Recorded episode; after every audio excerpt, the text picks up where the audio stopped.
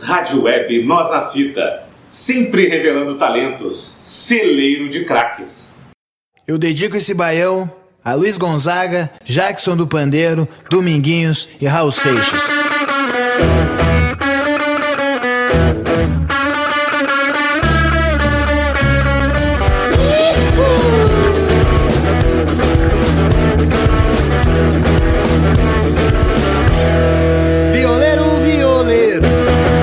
Uma pra mim ver.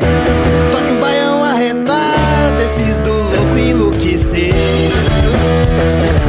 Olá, amigos da Web Rádio Nós na Fita, no ar o 28 Pré-Socráticos Futebol Clube e uma novidade é o 28 Pré-Socráticos aqui na Web Rádio Nós na Fita e o primeiro na Rádio Galera na parceria dobradinha Web Rádio Nós na Fita e Rádio Galera tem eu, tem o Dagoberto, agora o Pré-Socráticos na galera. O Pré-Socráticos é da galera futebol, música, humor, análise, discussão, tudo isso e muito mais. É isso aí, bem-vindo. Agradecemos então a oportunidade da Rádio Galera, Jairo Cuba, Rodrigo Alharde, e que seja o primeiro de muitos pré-socráticos também aqui na Galera. Rádio Galera, novidade virou referência. Você pode ouvir o pré-socráticos também no nosso Castbox, no nosso Spotify no nosso facebook.com.br Nós na Fita, né? Também essa semana tivemos aí o entrevista com o pessoal do Pavilhão 9, né? Que estreou na Libertadores da Várzea, tudo sobre Libertadores da Várzea, aqui ao vivo, exclusivo na Web Rádio Nós na Fita, vamos falar no programa.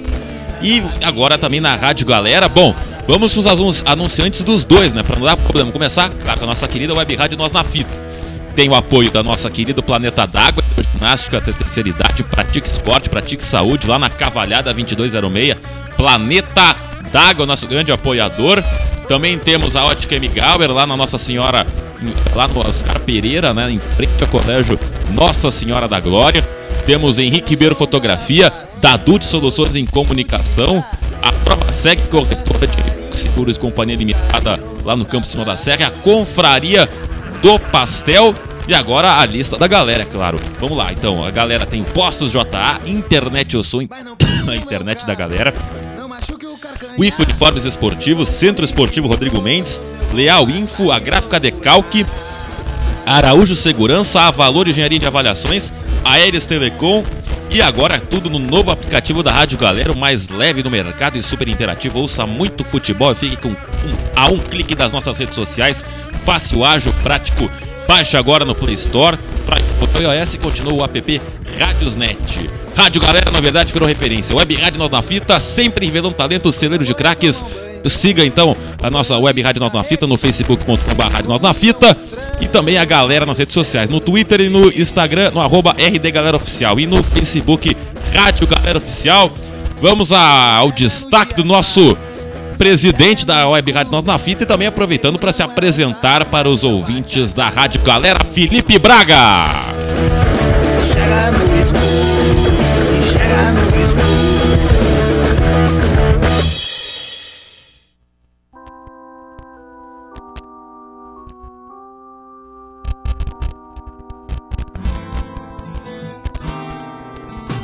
Cheguei a tempo de te ver acordar.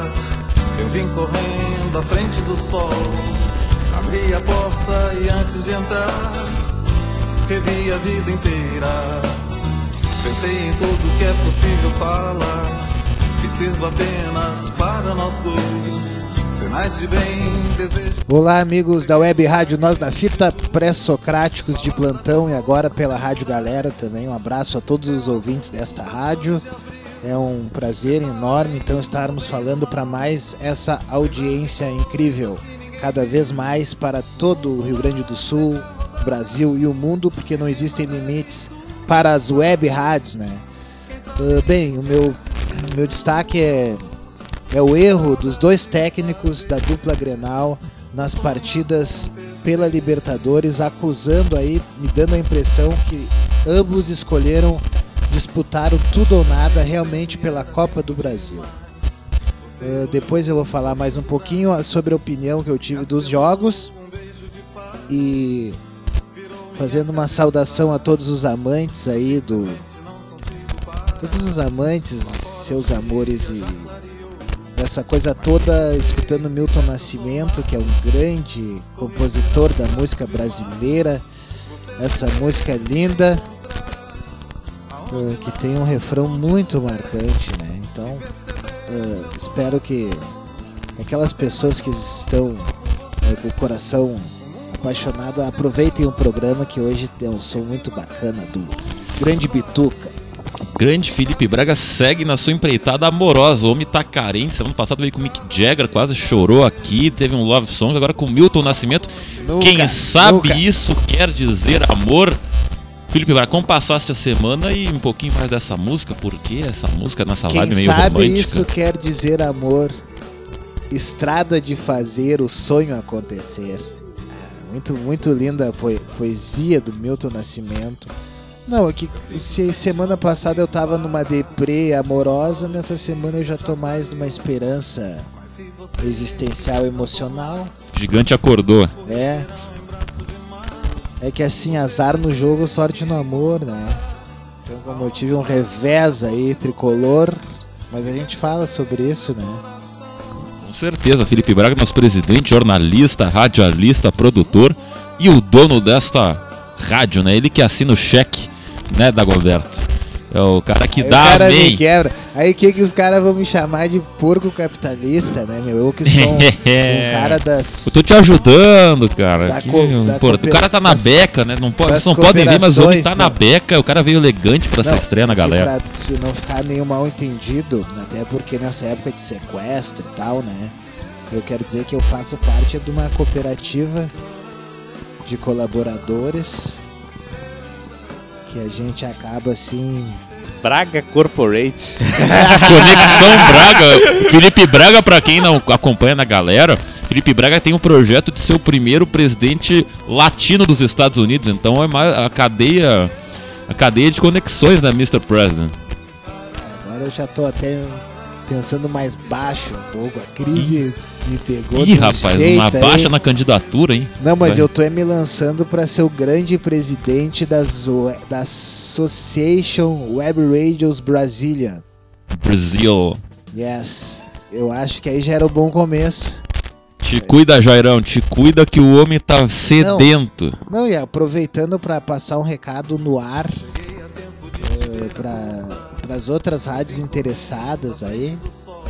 Rádio Líder, a outra rádio do nosso querido lá. Leilão, leilão. É é? É, rádio, rádio Web Líder. Leilão tem a estação web do Rogério Barbosa. Rogério né? Barbosa, nossos amigos, né? Não, a Estação Web, teria- Clarene Jacob, Rogério Jacob, Barbosa, Rogério Barbosa, Júlio Lemos. Grande, Júlio Lemos, o Júlio Lemos. Ricardo Gonça. Aponta Ah. aí que eu vi, grande Ricardo Gonça. É isso, se, me- que- se me viu, mentiu.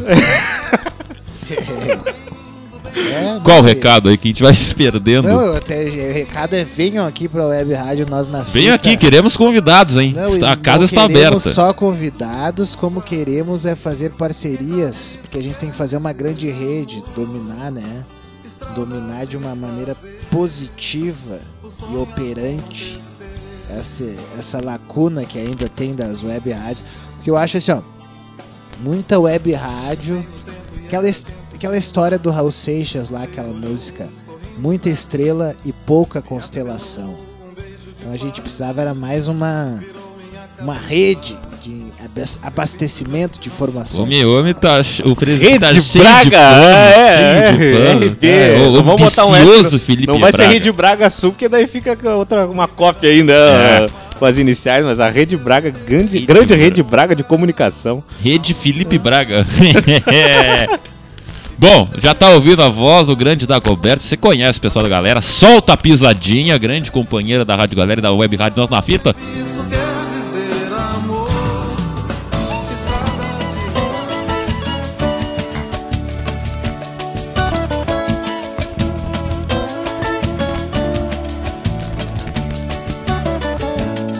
Você não tem noção do quanto eu gosto de você.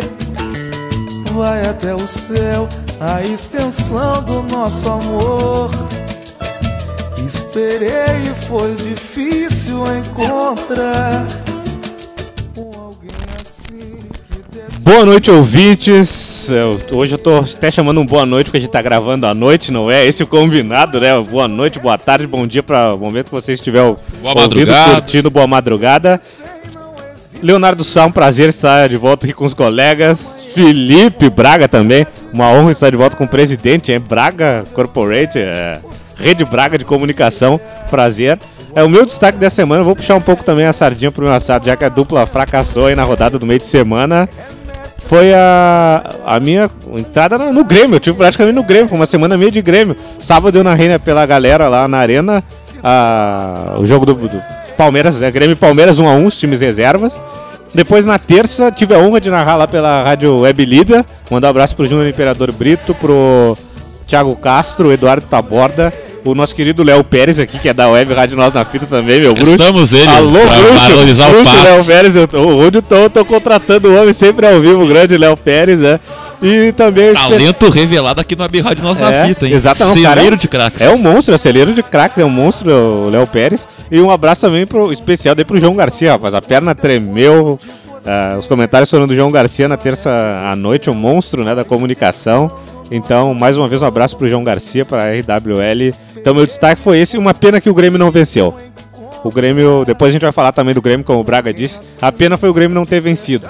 E o torcedor do Grêmio fez a parte, a parte dele, azar pro Grêmio, estádio, né? né? A verdade é essa. Dois jogos do Grêmio no Palmeiras, nenhuma vitória. Nenhuma vitória. Um ponto, rapaz. Um ponto. Eu consegui um ponto, o chutaço do David Braz. Depois eu falo mais disso aí.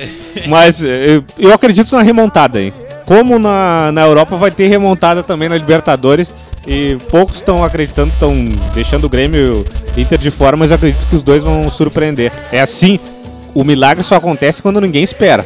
E é isso, eu acho que vai vir aí durante a semana. Então, meu destaque é esse. Grenal na semifinal da Libertadores. Profético, hein? Dago, primeiro, Dagoberto, parabenizar teu. O homem não para de narrar, ele narra Grenal Sub-20, ele narra jogo, ele narra outro jogo. O cara é uma máquina de narrar gols e soltar Libertadores da pisadinha. Várzea, ele, ele atinge todas as Ele é, o- ele é o, é o famoso multimídia, né? Famoso. multimídia. É um monstro, Dagoberto, que só tá colhendo o que tá plantando. Posso dar um destaque essa semana? Eu nunca dou destaque. Mas Leve. eu tô tentado a fazer destaque. O meu destaque, o primeiro, são dois destaques. O primeiro, destaque pessoal, que se relaciona, Ui, se relaciona com o esporte, Alô, foi a semana Daronco. do meu aniversário, cara. Estou um ano mais ah, é, velho. Ah, é. Mas aí eu, no presente aniversário que a galera me deu, eu narrei o jogo do Grêmio e Palmeiras, o Grêmio perdeu. Eu sou pé, eu tô me chamando de pé frio, olha, mole. É, E aí, na- do, na- no dia seguinte- visão. Lógico, ponto Aí no dia seguinte. Ponto de vista palmeirense, né? É, Mas agora sim eu vou dar meu destaque. Eu tô indignado com o futebol da dupla Grenal. Eu estou indignado com o Grêmio que não olha pro seu próprio umbigo e não consegue encontrar soluções e sempre está desviando os- o foco quando as coisas não vão bem. E eu estou Ah, indignado para! com a covardia do Internacional que eu e da Goberto sempre apontamos desde o primeiro Não, programa não. e agora na estreia da Web não, Rádio. olha o oportunismo. Não, eu não vou aceitar. eu estou indignado. Bom, dito isso, Dagoberto, mas como é que passaste a semana além das narrações? Claro, foi uma, Tudo bem? uma boa semana, né? Em função das narrações também. A gente tá- acaba se envolvendo com o esporte. Tá isso sem voz, maravilhoso, né? Mandar um abração pro pessoal da, da Rádio Galera.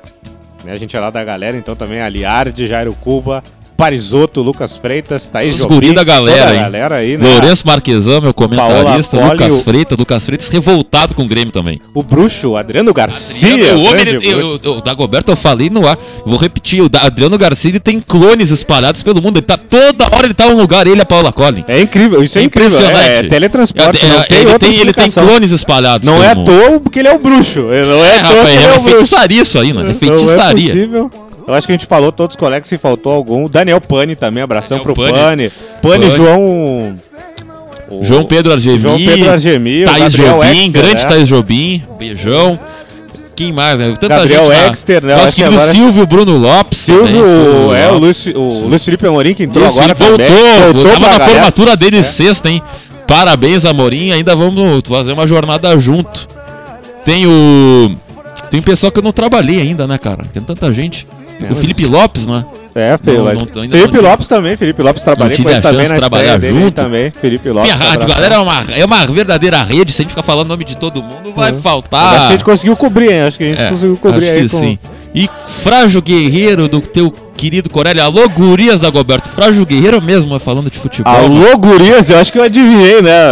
Eu não, eu- essa música eu escolhi antes do, do jogo, mas eu já tava tendo a premonição do que ia acontecer no, no Inter Flamengo. O Guerreiro foi fragilizado foi um frágil guerreiro. O Inter, como um todo, foi um frágil guerreiro. Uh, mas é um abraço pro Corélio que tá lançando CD aí, hein? Depois, alô Corélio, alô Gurias, a gente quer o Corélio aí, combinar Corélio, com o Corélio, queremos hein? você aqui pro lançamento aqui no Web Rádio Nós na Fita barra Rádio Galera, hein? Tá mais que convidado. Alô, gurias! É, chegou a hora do Corélio, Corélio, essa música aí do Corélio, Frágil Guerreiro. É o Corélio, hein? Frágil Guerreiro foi gravado pelo Revelação também, a música do Xande de Pilares e tá na voz do Corélio. Alô, Corélio. Alô, Gurias, abraço pro tio Chuca lá, pai do Corélio, meu tio, né, também, ó. Tio Chuca e pra tia Vera também, que há pouco também fez aniversário ainda, mês de julho a tia Vera fez aniversário, então abração pra tia, tia Vera aí de novo e também meus parabéns pra ele.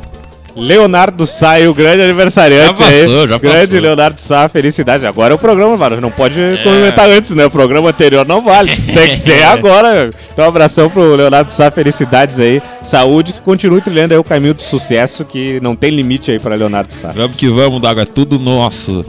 Bom, depois de uma abertura especial, né, dessa estreia da, aqui na galera, o programa ele é mais, ele é menos arrastado do que agora, né? Um programa diferente. Bom, vamos então falar finalmente, infelizmente, da Libertadores da América.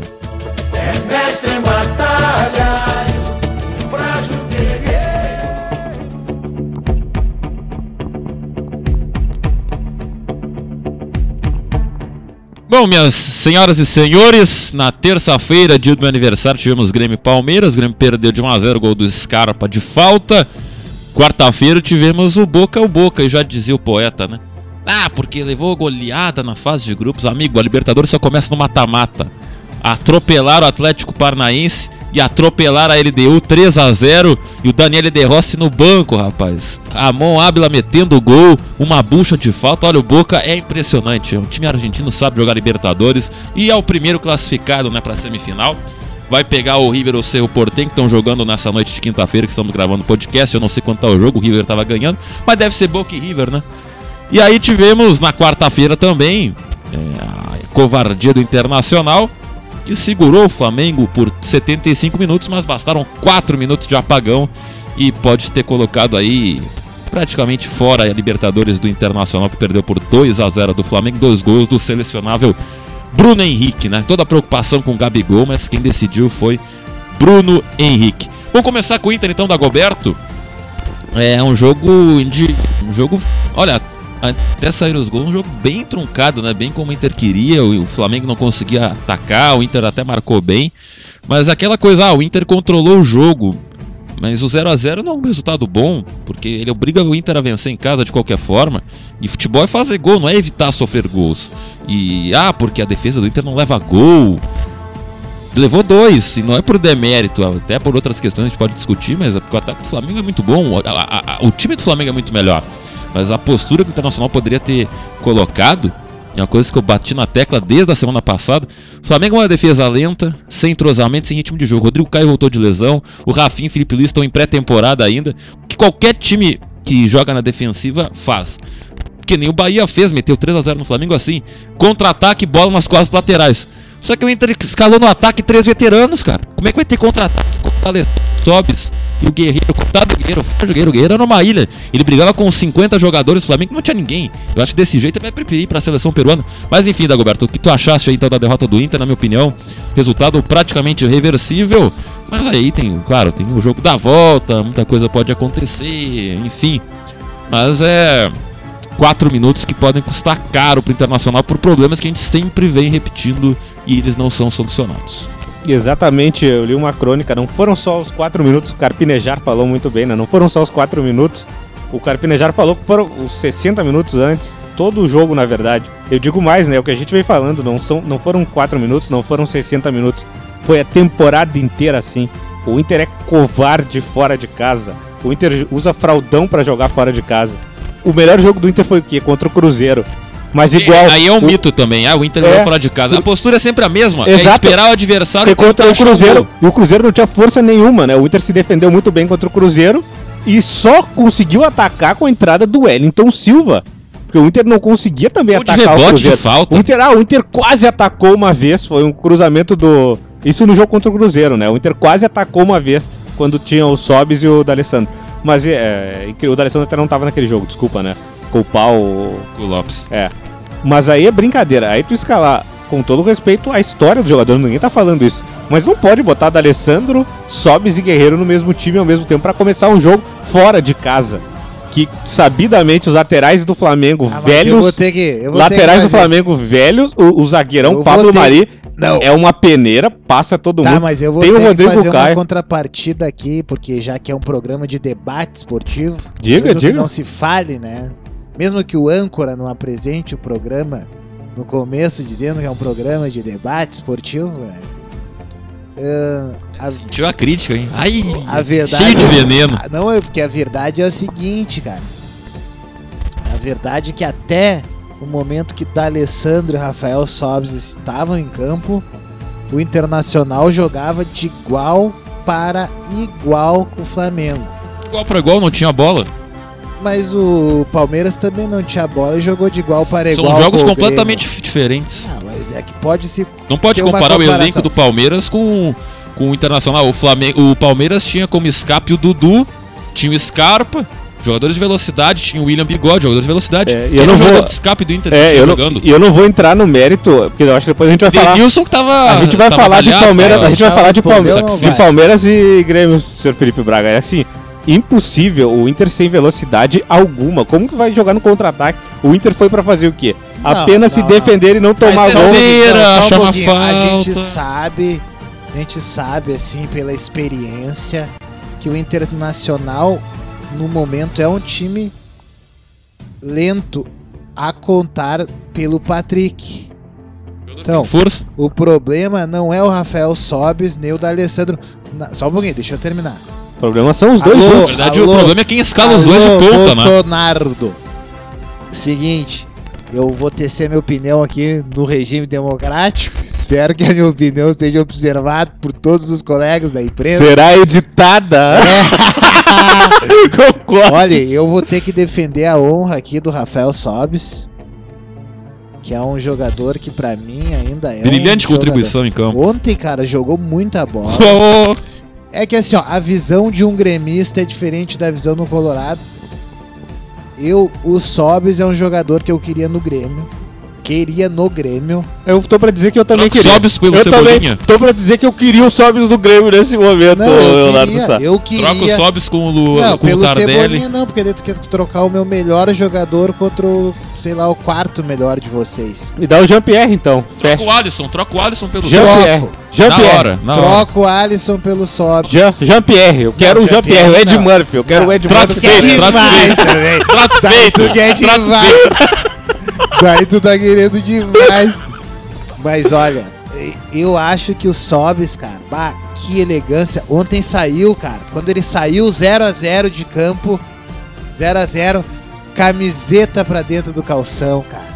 Eu digo, aquilo é um jogador com J maiúsculo. Jogador de No momento que o Internacional tira o Rafael Sobis do campo, ele que é bicampeão da Libertadores, o Internacional cai D4 para o Flamengo. Eu queria só fazer uma pergunta. Quantos chutes a gol o Internacional deu e qual a posição do Rafael Sobis no Inter? Futebol não é só chute a gol, meu O que, querido. o que explica a titularidade de Futebol Rafael não é Sobis é, só- a mística. É, ah, não, porque ele foi bicampeão, fez gol em 2006, 2010. Futebol é Não, presente. Não, Futebol é presente, não é mística. Aí que eu. aí- Se é assim, é, então bota Não, o Figueiredo e o Falcão. Não, então eu, tenho- eu Bota o que responder, Klemer, não, eu vou porra. que responder isso aí, porque eu acho que eu esperei a semana inteira pra poder falar sobre essas partidas e eu quero dizer aqui, ó, o que que o Rafael Sobis tem que os outros não têm? Rafael Sobis é de uma geração que os caras é bonito. sabiam tocar a bola. Jogou com o Fernandão, jogou com o Jorge Wagner. Hoje em dia, o Internacional é carente de jogadores que sabem tocar a bola, cara. O Rafael Sobis é o único cara que toca a bola no pé. Ele, o D'Alessandro, que é outro que também joga bem. Cara, ontem o D'Alessandro na baita de uma partida, na sua possibilidade técnica, disciplinada. Daí o Odair se deslumbrou. O Odair se deslumbrou com os torcedor modinha, mandarim, que acha que o Internacional, por um milagre, vai ser o campeão de tudo novamente. Daí tirou É tu que tá dizendo, Tirou- em mística. tirou os dois jogadores mais importantes do Mas eu Internacional. falo de futebol dos anos 70. Daí, daí tirou dois jogadores assim que são os únicos que tocam a bola naquele time ali. Daí des- O desandou. Inter tinha a maionese. 20% de posse de bola e tocava a bola, É, imagina. Mas os 20% eram os únicos que faziam era o Sobis e o O. Sobis não acertou um Cara, passe. E cara. jogo o Sobis perdeu bolas, ele tava O driblando melhor pra lance trás. do Sobs no jogo foi dar uma bolada na cara do Gabigol. Foi o único lance decente É, no e jogo. outra mas, coisa- a- mas aí o Eu Felipe tenho Braga uma pergunta tem agora, quero uma outra pergunta Os pra dois Braga. não tem que ser criticados, É? tem que Não, criticar não, quem essa- escala. Quem É? escala. É o- louco é quem pede, Tá, né? Louco é quem dá. Não, mas eu quero saber aquele dado aqui fundamental. Então, por que que quan- enquanto estavam em campo, D'Alessandro, vocês dois estão fugindo dessa Não, eu pergunta. quero- eu quero Não, fazer- desde ontem. Eu, faça a pergunta, pergunta, faça a qual A pergunta. pergunta é pergunta? essa: por que, enquanto estavam em campo, aqueles que eu considero os melhores do Inter, D'Alessandro e Rafael Sobis, o Inter mantinha equilíbrio, ah, principalmente no que diz respeito ao placar? Eu posso, posso Não, pular mas, na frente, eu, eu, eu tô falar. entendendo o que ele quer dizer. É, tá eu querendo posso- dizer que o Inter com os dois tava 0x0 e tirou os dois e ficou 2x0. Só que ah, o Inter não, Não é perdeu porque ele mística, saiu. não é Eu, po- eu mística. posso, eu vou, O- eu, me, eu vou O Inter não perdeu porque É, o Sobs da Aliás, eu digo é- mais, eu digo mais. Eu digo, ma- eu digo mais, se o Inter começasse o jogo com um só, da, bota da Alessandro de ponta direita, da Alessandro e Nico Lopes, Wellington Silva, em 60 minutos já tá 0x0, já tá 1x1. O Inter ia Eu fazer um gol, eu cara. vou responder. Mas eu vou te responder. Por favor, eu vou te responder. Eu vou responder. Eu vou te responder, É. vou te responder. O Inter levou dois gols por falhas individuais, não tem nada a ver com o Sobs É. da Alessandro. Não, eu quem vou, entrou. eu vou mais longe. Eu vou responder. Vou Falhas responder individuais. taticamente. Quando o Braga fala em D'Alessandro e Rafael Sobis, são dois homens que estariam ligados ao ataque. Eu não posso ligar dois homens ao ataque, ligados ao ataque como responsáveis pela defesa do Inter.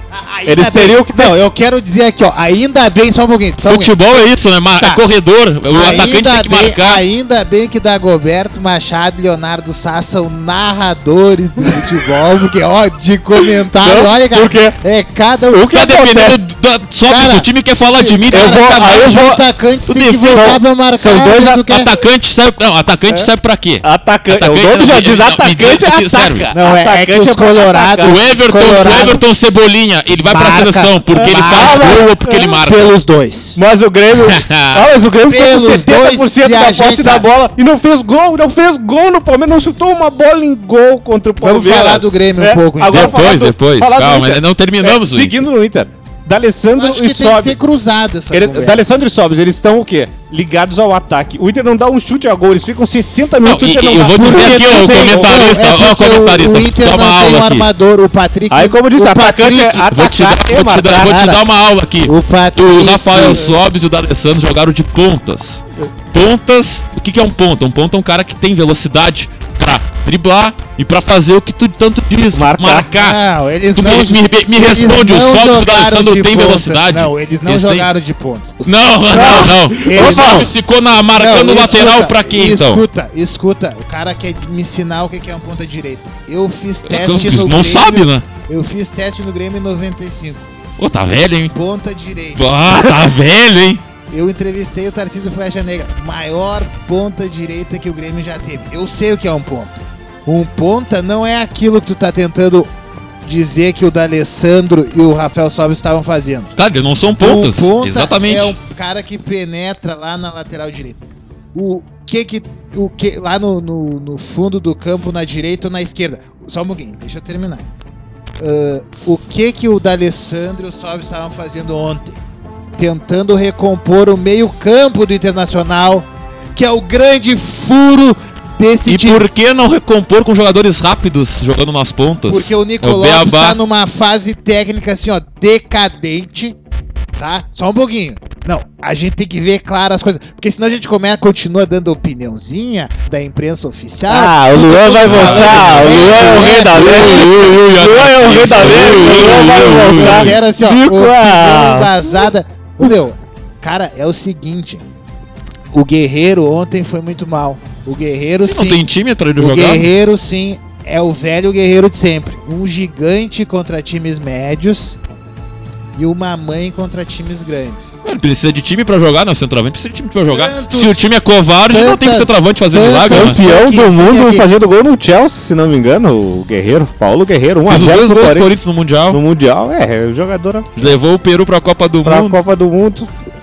Chegou na final da Copa Ah, mas dela. eu acho que o Guerreiro ele percebeu mas- que se é pra jogar nesse esquema, ele tem que ir pra seleção peruana. No Inter ele vai se Tem, ele vai pedir pra ser convocado, É, ele, vai, e ele convoca, vai rezar pro, de pro Deus, Gareca. não vou jogar com Me convoca, é. esquema e jogar com sobs. Aí Ah, fala tá que o Trellis, o Trellis não faz gol. Tu pensa, o Guerreiro que tem qualidade, não tem, não é abastecido, imagina o Trellis, né? Cara, Imagina se, eu, foi tivesse- mal o- se eu tivesse aqui com o Guerreiro, eu perguntaria pra ele sobre os Sobs, ele ia ah, chover elogios pro Ele é um cara é. importante pro grupo, mas pra jogar 20 minutos, meia hora no máximo. Não, Não, titular. e outra coisa, quando o Parede Cara, entra saiu- e melhora o Inter, dá pra ver o tamanho da burrada que fez o Odair Helma. Melhora o Inter da Em onde? 10 minutos o Da Inter criou onde? 4 chances de gol, tá certo? Já tava tomando 2x0, mas em 4 minutos o Inter teve 4 Se fizesse oportunidades isso de gol. antes, podia. Se tivesse jogado o tempo inteiro como fez o senhor Luiz Felipe acho- que chamam de retranqueiro, tá aqui o outro aval, já disseram que tá ultrapassado, retranqueiro, Filipão sabe marcar, o time dele marca e joga, E faceira. e joga. E faceira. Cera é do jogo, né? Ah, Cera é do jogo. é o Grêmio jogo. caiu. É do- Vamos, vamos O ser goleiro realistas. é Cera Marcelo é do Groy, o goleiro do Grêmio é. Marcelo Groy. Cera é do jogo. É, o Grêmio Cera cai, cai é contra o Internacional. O Inter, pera, Grêmio cai, cai, ia va- tomar Daqui a pouco a gente vai gols. pegar. Vamos encerrar o Inter. Vamos né? encerrar o Inter. Vamos encerrar o Inter.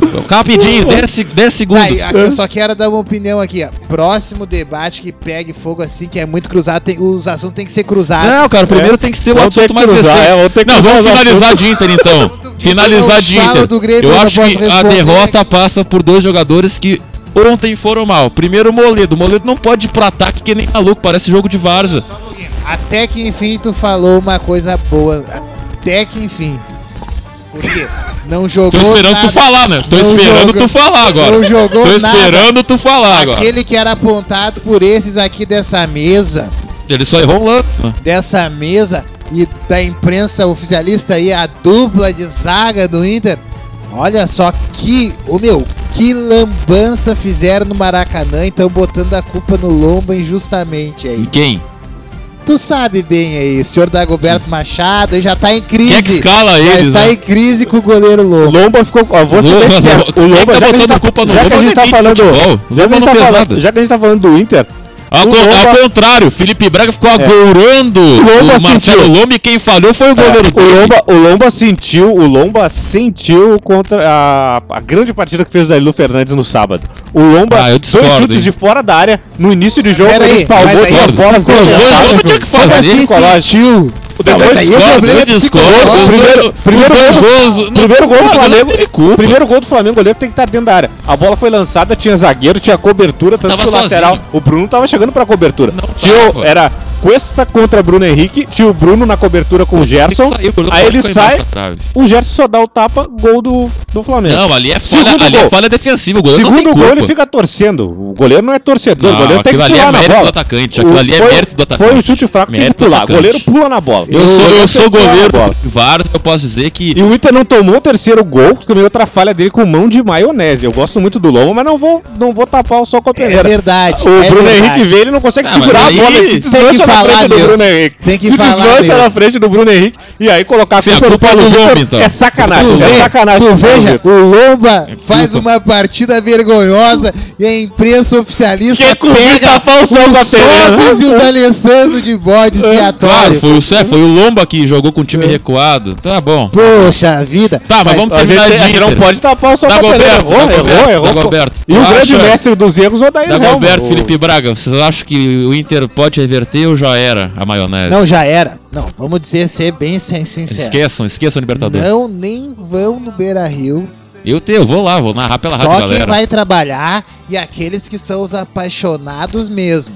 Mas é Tu claro. que tá entre a dúvida, Eu vou- balada. Tem que ir lá pra xingar Eu também. vou, Tem que ir lá Braga, pra xingar também. desiste. Braga, eu Tem que estou ir lá pra salvo. xingar também. Formatura da minha prima, quarta-feira, tu 21. fugiu, Mandar um abraço. fugiu, Abraço, abraço fugiu. pra Letícia. Letícia Lázari tá, tá Parabéns, se formando quarta-feira em Ah, vamos de Direito. novo que eu interrompi a se formando em. Direito quarta-feira, então estou salvo. Formatura da minha prima, tô salvo.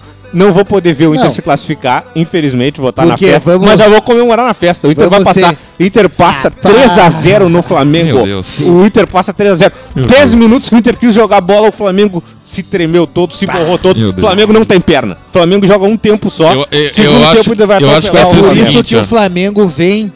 Olha qual que é o jogo do Flamengo. Time fazer pequeno. gol. Aí eu vou Não, com o não, Leonardo não, Sá. não. Não tem camisa na Libertadores. Não, pera aí, Sem pera- tradição. pera aí, esse É um pera Flamengo. time maquiado por Flamengo, ah, bilhões, é um time Tem maquiado 37 por não bilhões. chega numa Esse semifinal. programa- esse O- programa- Eu acho que não dá pro Inter, mas tem que O ter- Flamengo o não Inter- chega a 37 anos numa semifinal, Verdade. Braga. Eu Tá. acho que eu tenho. Eu, eu acho que o Inter, o Inter não vai se classificar, mas o Inter ele tem que jogar sem responsabilidade. Você tem que fazer pressão, tem que avacalhar, Tá, tem que vamos pressionar. falar um pouquinho de e tem que tentar jogar. Tá, então fala a Então é informação pro nosso ouvinte aqui. Agora o nosso ouvinte já deve estar lá querendo a informação. A informação é o seguinte: já que o Flamengo ganhou de 2 a 0, o Flamengo vem aqui por placares que lhe favoreçam, que são os seguintes. Não, assim, a grosso modo, se o Flamengo fizer um gol, o Internacional tem que fazer quatro. Então o Flamengo vai jogar 90 minutos por um gol. Cara, eu acho que tá dura a questão pro Internacional. A Internacional tá com a mesma situação do Atlético Paranaense na Copa do Brasil contra o Grêmio. Na Copa do Brasil não tem gol fora. É, ah, ah, é. Não tem pior? É, tá, tá É pior. Eu vou até fazer, Pior. eu vou concordar com o Braga, eu vou fazer uma analogia das duas situações. Eu acho que o problema é o seguinte, o Inter não pode entrar em campo pensando no segundo É. gol. O Inter tem que jogar o jogo. O Inter Copa do tá- Brasil. Jogar o jogo. Copa Faz do um Brasil. golzinho ali em 10 minutos e vira outro jogo. Copa gente. do Brasil, o Inter ganhou fora do Cruzeiro 1x0, vem jogar em casa. O Grêmio ganhou 2x0 em casa. Na Copa do Brasil, pra mim, os dois. a- as reversões são difíceis, tanto do Cruzeiro como do Atlético Paranaense.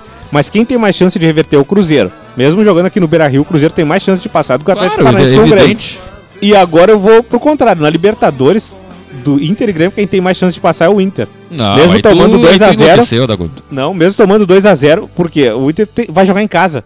O Beira Rio, Mas o o Inter é Flamengo outro é um time muito melhor que o o Palmeiras. Barcelona não ganha do Inter no Beira Rio. Não, mas O Inter não perde pra ninguém no Beira-Rio. pera. Talvez um 2x0 Eu pro. Inter, pros E Pedro. o, Palme disse- é, e o Palmeiras, o que eu acho o Palmeiras? Dois jogos aqui com, do Palmeiras, o Grêmio não consegue chutar. E o Filipão, a gente conhece o Filipão, ele vai Mas fazer o mesmo são jogos esquema. diferentes. Não, o problema, cara, o problema do Grêmio e do Palmeiras é o seguinte. Vamos então falar do jogo. Vamos falar do Grêmio então, Felipe. Tá, Braga. mas então Vou deixa eu começar. O problema é que o Palmeiras contra o Grêmio cresce. Tu pegou o histórico dos confrontos aí? O Palmeiras é, o Cara, Palmeiras é, tem. é o time do Brasil que mais ganhou do Grêmio, assim, proporcionalmente. Tá dizendo que o Grêmio treme O pro Grêmio tem as Palmeiras. vitórias históricas. O Grêmio tem as vitórias Tem, históricas meia 5x0, dúzia de né? É. Grêmio e. Palmeiras é que nem Inter e Bahia. O Inter, o Bahia tem uma vitória na história, que foi a da final do Brasileirão, e a que vale. O É a que Inter, vale. o resto, que nem o Grêmio. O Grêmio só perde o Palmeiras, mas todo mundo lembra do, da Libertadores. Mas olha, mas olha, Não fala a do situação do Grêmio. Situação do Grêmio é essa, então, já que eu falei aquele diagnóstico do Inter. A O do cara Grêmio- agora é um plantão Felipe Braga. Não, a do Grêmio é, a é o seguinte: Matemática. Palmeiras faz gol sempre. Palmeiras faz desde o jogo contra o Corinthians, lá em fevereiro, que não perde em casa. É, o Palmeiras só não faz gol no Mas Inter. o jogo não é em casa, no Pacaembu. O Palmeiras não Mas fez gol é, no Beira Rio, mas a hein? torcida a No Beira-Rio, favor. o Palmeiras não fez gol. O Grêmio vai levar um gol do Palmeiras. cara. Tu acha Só isso? Mas a defesa do Grêmio tem Jeromel Cânime. Não, mas o Palmeiras faz A gol. melhor defesa do país, segundo Palmeiras, alguns. Palmeiras faz gol em todos os jogos. Mas o Grêmio pode fazer dois. Claro que pode. O time do E Grêmio é daí, melhor. 2x1 da Grêmio. Porque assim, ó, tem um cara que eu acho que vai ser titular na próxima partida, pelo que eu vi. dos- Terça-feira. Não, pelo que eu vi nos vídeos aí, que eu acompanho a Band, a RBS, A imprensa oficial aí reclama, que né? eles têm as imagens melhores. Daí eles estavam. O Tardelli. O Tardelli vai ser titular. Meu Deus. O Tardelli vai Ah, tá se mordido. ele entrar no lugar do André, vai manter a mesma coisa. né? Tardelli tá mordido com aqueles carinha do Palmeiras lá, que era do Cruzeiro. Que é Quem? o cara lá que era do Cruzeiro na época, que Ah, tinha tem- rivalidade lá, o Tem Ninguém é o vários titular, era só o William Bigode era do Cruzeiro. William Bigode. Sabe que eles se detestam ali, né, cara? Cruzeiro e Atlético.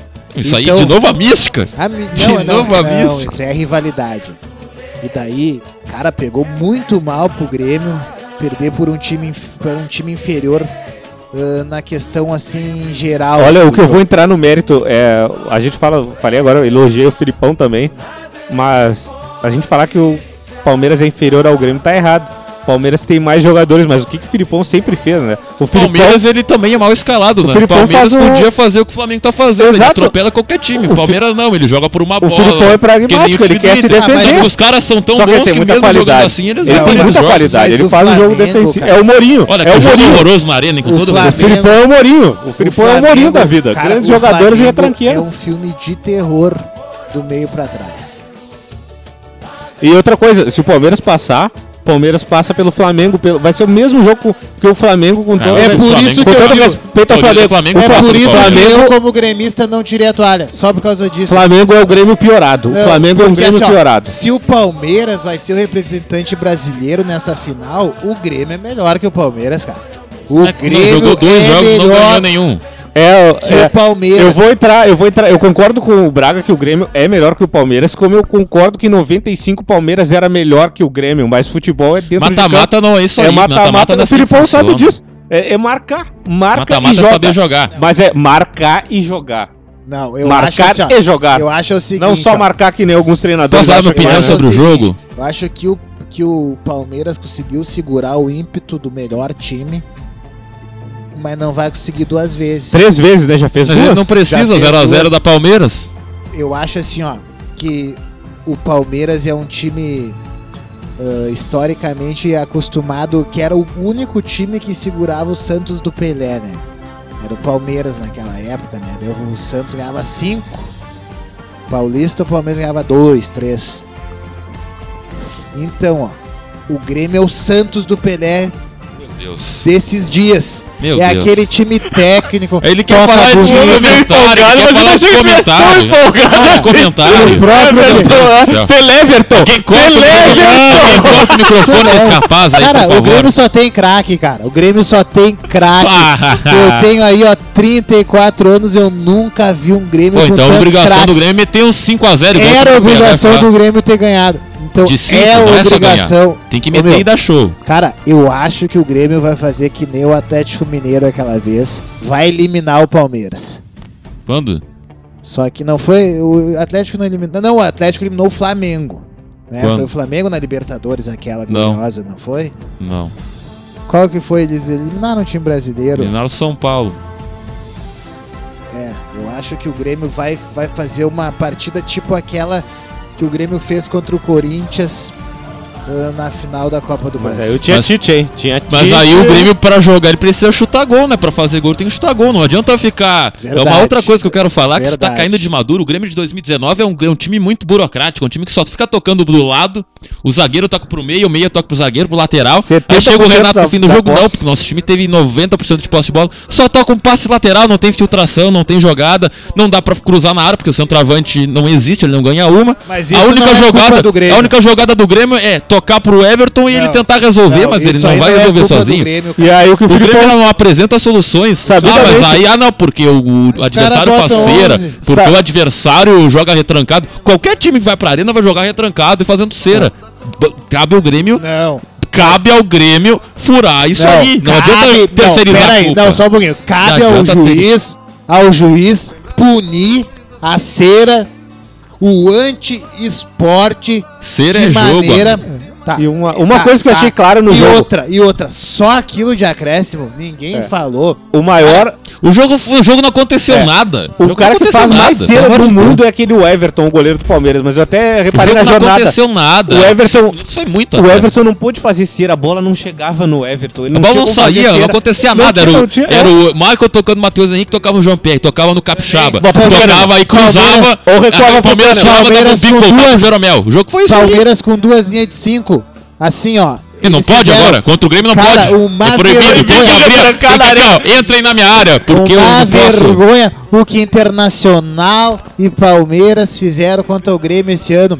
Se Vergonha ó, é não ganhar desses cara, times. ficaram duas linhas de cinco, quase dentro do gol. Ó, mas Grêmio- o Grêmio não é o Santos do Pelé porque não ganhou o jogo. Em Cara- quatro jogos contra Inter e Palmeiras, o Grêmio conseguiu fazer um gol. E, e, tocou bem no assunto, o Inter repetiu o problema do Grenal. Se o Inter fosse pra cima do Grêmio, ia, ia ser campeão. Não foi, perdeu. Perdeu o Flamengo pênaltis. também. Perdeu Não foi pra cima, vai perder. Não foi porque não tem as peças necessárias. Claro que tem. Por Não que tem coragem, não Por tem que, coragem. que o Palmeiras não tem 70% de toque de bola? Porque o treinador é quê? covarde. Não, Porque o por treinador é covarde. Não, O Filipão não quer bola, o não Filipão é. quer fazer a bola, Não. fazer gol. O Filipão quer fazer gol. É Não testar é, pro cara. Palmeiras Covarde, falar cara não, dele. covarde. só que ele tem um elenco tão bom que ele pode ser. É o antifutebol contra o futebol show. Futebol show ele não teve na terça-feira, né? Um jogo horroroso. Mas, cara, eu quero E te o Palmeiras dizer, teve mais perto de, o ganhar- de fazer Mé- o segundo gol do que o Grêmio. O Dudu teve bola na trave. também, O Paulo Vitor salvou a cabeçada do Dudu. atirador- O, o Everton não fez uma defesa importante no jogo. Franco atirador, cara. Com o franco atirador, cara. Não, o Palmeiras, foi Vieram- o Palmeiras foi inteligente. Claro, o, isso o que sim. tá faltando pro, pro Renato é Mas- humildade também pro Renato. O Renato não tá enxergando. É, O Renato não viu acho, Não, mas no jogos. final do jogo ele enxergou. Ele só falou na cera, ele não mas falou. por isso que o meu destaque, qual que foi o meu destaque? O erro dos dois treinadores. Já abordei o erro do Odair, Sobes da Alessandro saírem. Na minha opinião, o erro do Renato foi o que tu falou. Não soube ler a partida antes. E eu disse pro Leonardo no Ele último já tinha tido um menu de degustação. Alô, Renato. Alô, Renato, o jogo é assim. Porque o Filipão vai fazer de tal forma. Outra É, coisa. isso é verdade. O Ah, primeiro grande momento Felipe Braga no programa. Ah, e outra coisa Parabéns. que eu acho que o Grêmio, o Grêmio tá faltando pro Grêmio esse ano. Centroavante, o 9, o grandalhão. Também. E sabe pra mudar é? o jogo. O, grande como pro- o Grêmio tinha o Claro, Jael e tinha o Barros. Aí mandaram o linhas. É, o Barros. Filipão- porque ele se chama O Filipão Jael. tava dando a lateral, então Claro. começa a botar a bola Aí pra dentro se- da O área. Se o Filipão. machucou. O Grêmio não tem a, a, a válvula de escape. Filipão dá a lateral, então Mas põe ele o cara e põe bola no da negócio. Tem um problema ele, nesse ele jogo. acertou no Tá negócio. na costela, né? Baita problema. O- Isso quebrou o Grêmio. E outra, cara, ele tentou isso que tu falou com o tal do Luciano, mas o Luciano é baixo. E ele ele não é centroavante. É. E, e aí o, O Luciano, não é entrou e ficou O na mesma Luciano, de Ele é o Nico. Lopes do Grêmio. Bah, e Que- perdeu. que Não, e nada a ver essa substituição. Foi o grande erro Qual? do Renato no jogo, esse Luciano. No lugar ele o entrou no lugar de PP, quem? Não, entrasse verdade. o, O PP o pra driblar, tentar Cara, driblar. o Renato verdade. perdeu o critério, perdeu o jogo. Vai até o encontro que eu acho que o Daíra e Renato escolheram a Copa do Brasil, cara, por tudo, por tudo Não, ou a nada. Libertadores é mais importante. Porque a- Perdeu por tá, incompetência. Mas a Copa Não, mas do pelo- Brasil é a mais rica de Nesse todos os ponto, é, tempos. nesse ponto, Ah, mas eu, a eu tenho que competição tem o Braga. por tradição, eu não Beto. posso acreditar que eles cheguem numa fase dessa na Libertadores e Perdeu por erros- incompetência, erros gente. infantis. É. Quer dizer, Cara, o Inter está não- eliminado, o Grêmio O não está eliminado. jogo de sábado. O ele está viu- vivo, Ele o viu Grêmio como está o vivo na o agora Palmeiras. parece que o Renato acordou quando ele disse. Ele disse que o Filipão, o time do Filipão faz cera. Cara, Qualquer time de futebol Não, faz o cera, incluindo o Grêmio. não, não. Inclui- qualquer time de futebol faz não, cera. só um pouquinho. Do Flamengo não faz cera. É Como que, assim, não? Porque o tava, propo- tava bom o resultado pro Flamengo. queria não. o resultado. Tu vai ver o que vai ser o jogo no Beira Rio. Tu vai ver propósito o que vai do ser o jogo no do. Palmeiras é fazer cera. O propósito do time do Grêmio é jogar. O propósito do time do Inter é se defender. O propósito do time do Flamengo é atacar. Tá? Então, assim, ó, o Palmeiras, assim, ó, joga um jogo mais catimbeiro do Brasil. Isso que ganha Libertadores. É, é, mas uma coisa que eu vou dizer Não. agora, do, agora É. afrontando o gancho do Flamengo. O Flamengo tem que- Libertadores só se não se ganha Não dando ganha toquinho. Libertadores. não O Flamengo- ganha. Pega O Flamengo- o Boca e perde do Boca. O Flamengo tem que abrir o olho. Se o Flamengo achar que vai vir aqui pra jogar no Beira-Rio, o Flamengo vai tomar choque.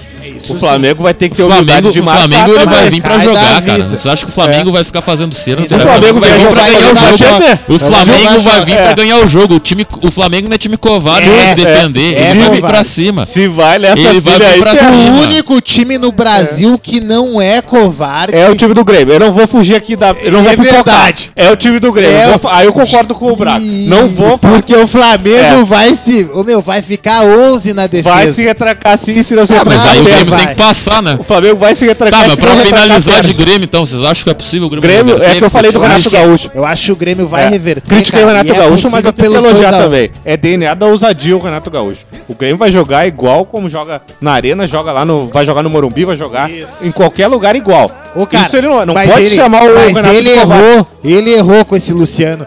Meu, tinha cinco na frente desse Luciano, cara. 5. É, E o Luan, joga, o o Luan Luan- acabou pro futebol. Não, para! Mas o Luan não Por isso que ele não entra. O Luciano chegou Uma ontem. só! O Luciano, o Luciano chegou ontem no Grêmio. E já tá na frente do Luan. O Luan do Grenal. É porque o Luan tava pra ser vendido. Vocês viram? O Atalanta agora... Quase É. saiu, foi Ah, pera aí um pouquinho, pera aí um pouquinho. Vocês acham que o time que vai jogar Champions League vai contratar o? Vocês estão de brincadeira. Isso aí é barrigada pesada. Ó, tocou, tocou o celular, tocou o amor ali, hein? Só assim pro homem se acalmar. Ele tá indignado com o Grêmio. Eu tô indignado com o Grêmio. O Grêmio tem que chutar. O Grêmio tem que chutar gol, cara. Tem que testar É, o golinho. o problema agora O Grêmio- é que não- Tudo não bem, basta- o Grêmio é um time de toque de bola, que envolve o adversário, faz infiltração. Mas tem jogos que se não tá conseguindo, tá tentando três, quatro vezes infiltrar e os caras tão bloqueando. Chuta de fora da área. Como é que o Palmeiras ganhou o jogo? O cara meteu um dedão lá do meio campo, fez um golaço. Muita gente disse que o Paulo Vitor falhou. Achei um golaço do, do, do Scarpa. Mas faltou a- pro Grêmio que fora da área. Chutou a muito pouco fora diferença- da área. E pro jogo lá no Pacaembu, além de tentar jogar com a bola, com infiltração, toque de bola, tem que experimentar de longe. A Se o Palmeiras fez um gol de bucho, o Grêmio pode fazer ainda- também. ainda Tem que chutar. Que o Grêmio não Calvantão aquele. O Grêmio foi campeão da Libertadores com o Barrios fazendo um gol no O jogo Jael o foi Botafogo- decisivo na final, cara. que Ele que dá aquela escorada pro Foi Cícero. melhor que o Grêmio na arena. Mas o Grêmio tinha o centroavante, botou uma bola lá, o Barrios fez o gol de cabeça. O- é a mesma coisa. Ah, o jogo final também 1x0 pro Grêmio, exatamente, Léo. O- A jogada do Jael E pro o. Luan, o Luan já mostrou que é bom de cabeça. Fez o gol no Grenal. Ele não é centroavante. Então, na falta Na de falta tu, de um, bota. vai tu é, mesmo. Já que é pra não entrar um falso cão, caça 9, com o gato. bota um cara que possa no Quem não lance. responsabilidade. Mas aí, um time que o ano inteiro tá sem um atacante, responsabilidade primeiro é do treinador, que confia em jogadores que não dão resposta, Ah, mas daí dos quer um Blues, milagre. e da direção que não contrata um atacante. mandarim, sonhador, porque vamos Isso é tu, cara. Esse Luciano aí, que foi o grande erro do Renato. Cara, É, o Grêmio perdeu por causa do cara. Luciano. Não, mas abriu chance de fazer um gol, cara. Mas o Luciano Bota tem um- 15 Abre gols, mão. o Luciano tem mais gols do ano que o Everton. Não, mas abre mão do. O Luciano faz gol lá no, pelo Fluminense, gol que não decide tem nada no gol que o. Everton. Para, Lá, Não gol pode informação, informação, informação. Luciano tem mais gols do ano que o Everton. Ah, é. O Luciano tem Olha, 15 cara, gols na Renato, temporada. não, Voltaço, com todo respeito, né? Como as informações são fáceis Cabo de serem. Friense, voltaço. Ah, pelo amor de Ah, Deus. bom é eu jogar com a Avenida. Ah, para. É, bora. Mas o Everton é o artilheiro da Copa Da América. Copa América. E a grande Copa América, o craque da Copa América veio parar no São Paulo. E a, cadê Cara, a proposta do Enquanto Everton? o Renato e o Odair ah, tirarem jogadores como o Luan, da Alessandro e Sobis Palou, o Grêmio titular, vai. O, a dupla Grenal vai ser esse susto atrás de susto aí. Querem falar de Brasileirão? O campeonato tão Aí- irrelevante que não dá pra falar. não. Aí eu Tá- vou, o vou ter que voltar, vou ter que falar ainda do Grêmio, porque eu também. Deixa o Eu tô inconformado também com a, a entrada do Luciano, eu não entendi Não. até agora. O Luciano não jogou nada no Grêmio. Ele teve pouco tempo pra jogar, mas às vezes que entrou não mostrou nada. Nada. O Aí Luciano tem, deu assistência pro gol do David Braz. aí, aí, tá, aí tem uma sacanagem é, com é, assistência pro gol do David. Braz. Aí é muito caro. Ele tava passou a bola. Informação, tu tá brigando com a informação. Ele passou a O bola, o David Braz deu um chutaço de fora da área. Que que é isso? Luciano, Luciano tem três jogos, assistência assistência, assistência, Era melhor assistência. Olha, Se tu olhar a ficha técnica, gol de David Braz, o assistente de Luciano. do Marcos O que significa? Então o que que- significa Escuta, assistência? É o cara que deu o último toque antes do cara fazer o gol. tá O que aconteceu com o Leonardo Assistência? O assistência. adversário fez mal pra Leonardo Assistência, Sá. assistência, rapaz. Então, Não briguem com a informação. Braz? de sarro. É David Braz? David Braz, Ele não David botou o. David Braz no lugar do Luciano, cara. Claro! Chute de fora da área. Zagueiro louco. cara. Fez mais gol que o Luciano no Grêmio. Depois eu que sou maluco, cara. Cabeceador. Pelo David. Braz pode ser. Já tinha perdido a primeira substituição com o Bruno Cortez, que foi o nosso grande problema. Mas, ô meu, tava escrito. O, o Dudu ia deitar e rolar em cima do Cortez. O Renato ouve o press. Claro que Renato, eu- David Braz pintou o final do jogo. Tá, coisa tá. Centroavante. Bota de na braço frente. centroavante. Alô, Renato. É cabeceador. É... E tem o chute de fora da área. Ele pode fazer. É melhor um título, é, melhor um título assim, ah, com o zagueiro Artilheiro. artilheiro. Ué, do mas que cadê o futebol É, arte? Cadê o futebol arte? meu, os grandes erros do Renato, falando sério. os grandes erros do Guilherme Atlético lá Renato, botou o Leonardo Silva no na ataque. história e do vocês querem, vocês querem acabar O Cruzeiro comigo. foi campeão da Libertadores. Bem lembrado agora pro Leonardo Sá. Foi campeão da. Libertadores, colocando o Leonardo Silva de centroavante. Claro. O Atlético tava perdendo o jogo lá no final. aí, eu só trago, eu só trago É, barbadinha é pra você. Eu sou tão somos, bom é. que eu ajudo o argumento que eu sou contrário, eu sou tão bom. Esse é mágico, esse foi mágico, mas foi. é, Não, exato. Tu lembrou bem do, do Atlético Mineiro. Que lembrou. Tu lembrou do Atlético É, Mineiro. zagueirão artilheiro, Leonardo Silva. ah, mas eu queria lembrar Só que podia ser Leonardo, que né, os cara? grandes erros do Renato Gaúcho na sua história como treinador foi ter apostado nos, nos cupincha demais. Você lembra aquela vez com o Fluminense que ele apostou no jogador lá na Copa do Brasil? O jogador foi expulso. Ele bancou o jogador. Mas foi o Vasco. No Vasco, desculpa, é que eu não lembro exatamente. Mas ó, Renato, não dá pra ser teimoso, Renato. Eu concordo, ontem ele disse na coletiva, anteontem. Ele disse assim: ah, se depender de mim, quando eu estiver no comando, o Grêmio vai jogar sempre pra frente. Ok, assino, ensinem agora. Só que outra, tu tá errando em manter os cupins. Bah, o André não dá, não dá. Mano, tem o funk do André Balada, eu cara. Deixa o gosto André do ali. André, eu gosto do André. Mas assim, ó, tá na hora de botar o Diego Tardelli de falso 9, cara. Tá na hora de começar um jogo. Nós É precisamos isso de placar. Grêmio de Inter. Não, nós precisamos do E o placar. Grêmio tem velocidade pra deixar o Tardelli parado lá. Que... É, e O se ele Tardelli quiser, não quer, o lado, Tardelli não se quer. ele quiser flutuar, pode flutuar, meu. É. Não dá nada. Pode, Flutua. aí o Cebolinha menos entra, faz o. O Cebolinha ele tem infiltração, papel, é. penetração, cara. Só que nós precisamos de cara que jogue bola. Aqui a bola queima no André. cara.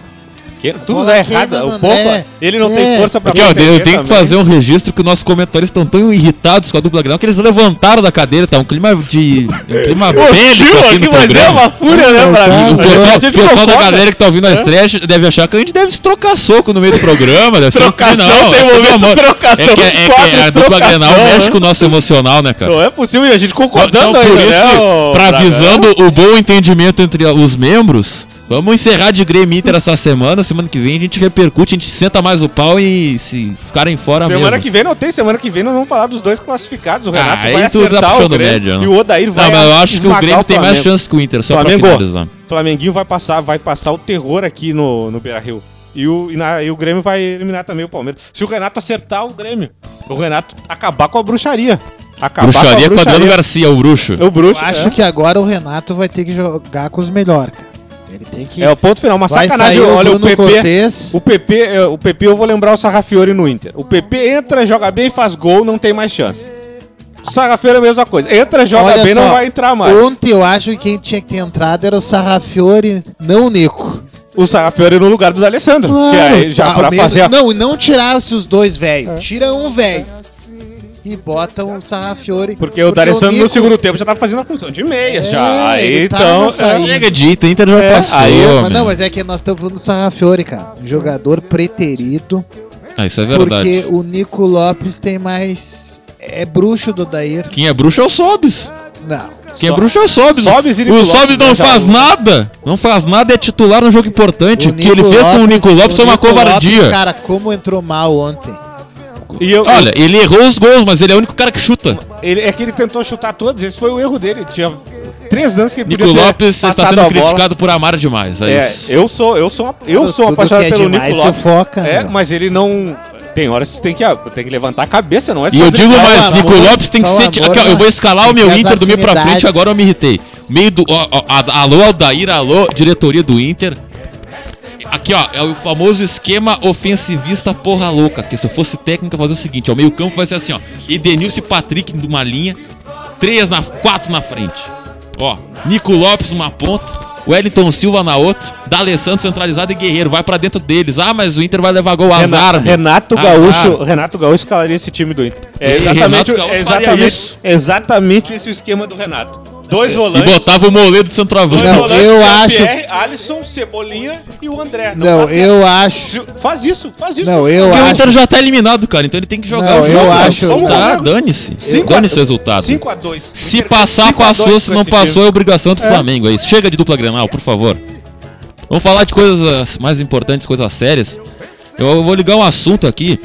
Antes de falar dos gaúchos e da Libertadores. Vamos falar da Libertadores da Várzea primeiro, vamos, né? Vamos. Vamos falar da Libertadores Aproveitar da então. Essa eu- sim é a verdadeira Libertadores. um pouquinho, Léo. Então, falando Libertadores da Várzea, mandar de novo um abraço pro pessoal da Associação Batista Flores. Pessoal que tá curtindo lá o vídeo do seu Chico, presidente lá, presidente treinador, é tudo lá na Associação Batista Flores. Tá curtindo também. Sempre na audiência, hein? Batista Flores também, ó, tá- vou confirmar, mas é, tá na final da Chico Mendes também, parece. Ganhou do time lá do Luciano Chinês, meu bruxo, que é outro time lá, que é o Batista. E o pessoal, também perdeu a e o pessoal também do Gente da Bola. É o gente da Grande bola do Mickey. Mickey, e o pessoal do Expresso da Várzea, o Alexandre Marques, está sempre atualizando tudo sobre o futebol de Várzea, futebol 7, futebol feminino da região Porto Alegre, região metropolitana. Então vamos aos resultados. Joel, Terminou- né? O grande Joel também, Joel. É o Peixe, alô. Gurias, alô. Aqui, ó. Terminou a primeira rodada semana passada, Felipe Braga e Dagoberto Machado. No grupo A tivemos o, o grupo dos 4x2. O São Vicente meteu 4x2 no Fla Safira, Flamengo de Safira. E o Ajax da Cruzeiro, o famoso aqui, meteu 4x2 no Pinheirinho. Aí no grupo B, o Pavilhão 9, que Felipe Braga fez uma entrevista muito boa lá, parabéns Felipe Braga, lá no, lá no Morro da Cruz.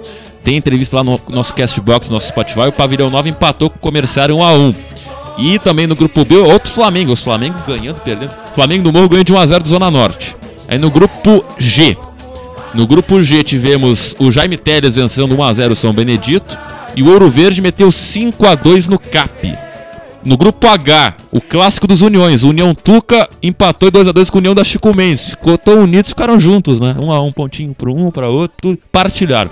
E também no grupo H, o Ajax da Pinheiro venceu por 3 a 2 o Raça Pura. E nesse final de semana, então, começa a segunda rodada da Libertadores da Várzea. É, tá tocando o hino aqui do Brusque. Daqui a pouco a gente vai falar do Brusque, que era a surpresa que eu queria fazer. No Pinheirinho, 1 e meia da tarde, sábado, tem ó, o grupo C, 11 amigos da, da competição, enfrenta o Olímpia. E o Vasquinho enfrenta a Associação. A Associação joga sábado, você vai já estar classificado para as oitavas de final. No C' tem 1 e meia da tarde, no grupo D, o Libertar e o Agrinter 100% alvorados. O Agrinter que meteu goleada do Racing, né? E o Racing, que precisa reagir, enfrenta o Sanssouci. No grupo E, no- na Gleba, tem Barcelona da. Olha o confronto, tem Barcelona da Bonjo enfrenta o Wolverine, né? O Amigos do Garra. O Amigos do Garra precisa reagir, né? Perdeu na estreia. E um clássico internacional, hein? Penharol e Manchester também no grupo E. E fechar- fi- finalizando lá na Intercap, no grupo F tem o Vila Augusta contra o Stafira. E nosso querido José Madrid da Goberto enfrenta o Unidos da Marte, hein? Então essa é a segunda rodada da Libertadores da Várzea, terminou a primeira, então que falar dessa competição, senhores. É, eu estive lá na primeira, na abertura, a abertura, né, primeira rodada, associação contra 11 amigos e o futebol é pegado. Pessoal ali acima de 38 anos, né, que é a categoria. Olha o pessoal correndo bastante, muita entrega ali. Dá pra ver que é, é o futebol na raiz, é a essência do futebol. O Sandro lá do 11 Amigos disse, eu vou falar de novo aqui no programa. Uh, Várzea é amor, né? Várzea é amor, o pessoal que tá lá joga por amor. É um profissionalismo incrível, né? Que a gente não vê em outro lugar o compromisso que eles têm. é um e quem quer, compromisso, saber, né? quem quer saber mais sobre a Libertadores da Várzea, é só procurar na internet aí, no Facebook, o pessoal da gente, do Gente da Bola. O Mickey, né? Do É. Gente da GDB, Bola. Gente da Não, Bola. ali eles estão fazendo uma cobertura quase que completa com filmagens dos gols, das partidas que vão para os pênaltis, todas essas coisas aí que vão acontecer. E claro, a Web Rádio Nós na Fita, a partir das quartas de finais, vai Oitavas. Assim, das oitavas de finais, assim como fez na primeira partida. Leonardo e Dagoberto vão narrar as partidas. Ah, aquelas, claro que não todas, que tem jogo, jogos que acontecem no mesmo horário. Então a gente vai estar disponibilizando as partidas na íntegra e os melhores momentos narrados aqui pela nossa equipe brilhante. Então acompanhe aí o Web Rádio Nós na Fita e gente da bola fazendo a cobertura da Liga Libertadores da Um grande Várzea. abraço pessoal do Expresso da Bola, Alexandre Marques que atualiza lá no exp- expressodabola.blogspot.com tem tudo sobre a da Várzea. Várzea da região metropolitana e Porto Alegre. Esse Libertadores da Várzea, gente, vamos Sim. avançar. Bom, é, falar do futebol futebol gaúcho, tem que pegar o celular aqui. Esqueci, cara. Enfim. Futebol gaúcho, cara, é, tivemos o Brasil, duas rodadas do Brasil de Pelotas. Brasil de Pelotas que perdeu pro Curitiba lá em Couto Pereira, mas venceu nos acréscimos o São Bento aqui no, no Bento Freitas, né? Olha, São Bento no Bento Freitas. A segunda vitória do do Bolívar no comando da, da, da- da- do Brasil, né? O, o- aqui eu vou abrir a tabela. Brasil, em que posição está o Brasil de Pelotas? O Brasil de Pelotas está brigando herculeamente contra a zona do rebaixamento. Tem que ser, né? É, vamos ver aqui, carregando. Vamos lá. Isso aqui. O Brasil de Pelotas é o 12 com 21 pontos, né? Passou ali alguns adversários, está a 3 pontos na zona de abaixamento. Olha o nosso querido Oeste na zona de abaixamento da Goberto. O time só empata, mas perdeu duas seguidas, hein? Perdeu duas seguidas, caiu para a zona de abaixamento, né? E eu gostaria de aproveitar o assunto da Série B, porque essa semana tivemos o caso do Figueirense, que deu WO no jogo contra o Cuiabá. Os jogadores se- se recusaram a entrar em campo, então, claro, tem todo o protocolo. Então, o Cuiabá foi declarado vencedor da partida, né? 3 a 0 comando figurino. E o Figueirense pode ser, ter uma multa. E se tiver uma reincidência, pode até ser excluído da Série B. E pelo que a, a gente está apurando, pelo que está sendo noticiado, a- os jogadores, né, do o elenco do Figueirense, através do capitão Zé Antônio, está mantendo a greve porque a diretoria. a- a- tentar resumir a história. O Figueirense, dois anos atrás, um grupo, esses grupos aí, é, enfim, megalomaníacos, comprou o Figueirense com promessas de reestruturar o clube, pagar as dívidas, retornar o Figueirense para a primeira divisão e tal, tudo mais. Só que desde o ano passado a equipe já enfrenta problemas, piorou os problemas financeiros e o Figueirense desde julho já tinha ameaçado os jogadores uma paralisação, uma greve. né, que agora se confirmou. E nessa quinta-feira o Figueirense fez uma coletiva, né, os jogadores, né, que estão fazendo uma greve, fizeram uma coletiva e detalhando a situação de crise, porque aqui, ó, existe uma crise que é o seguinte: o- a- os jogadores da base do Figueirense não são 10 salários atrasados, juntando 2018 e 2019. A CLT de agosto a novembro do ano passado, férias de julho deste ano. E a comissão técnica da base do profissional não recebe desde novembro e dezembro de 2017, julho, agosto, setembro, novembro, férias de 2018, salário em julho de 2019. Os funcionários do, do Figueirense ainda não receberam os salários de outubro, novembro de 2018 e as férias de 2018. Os funcionários não, têm o não, não recolhem o FGTS há vários anos.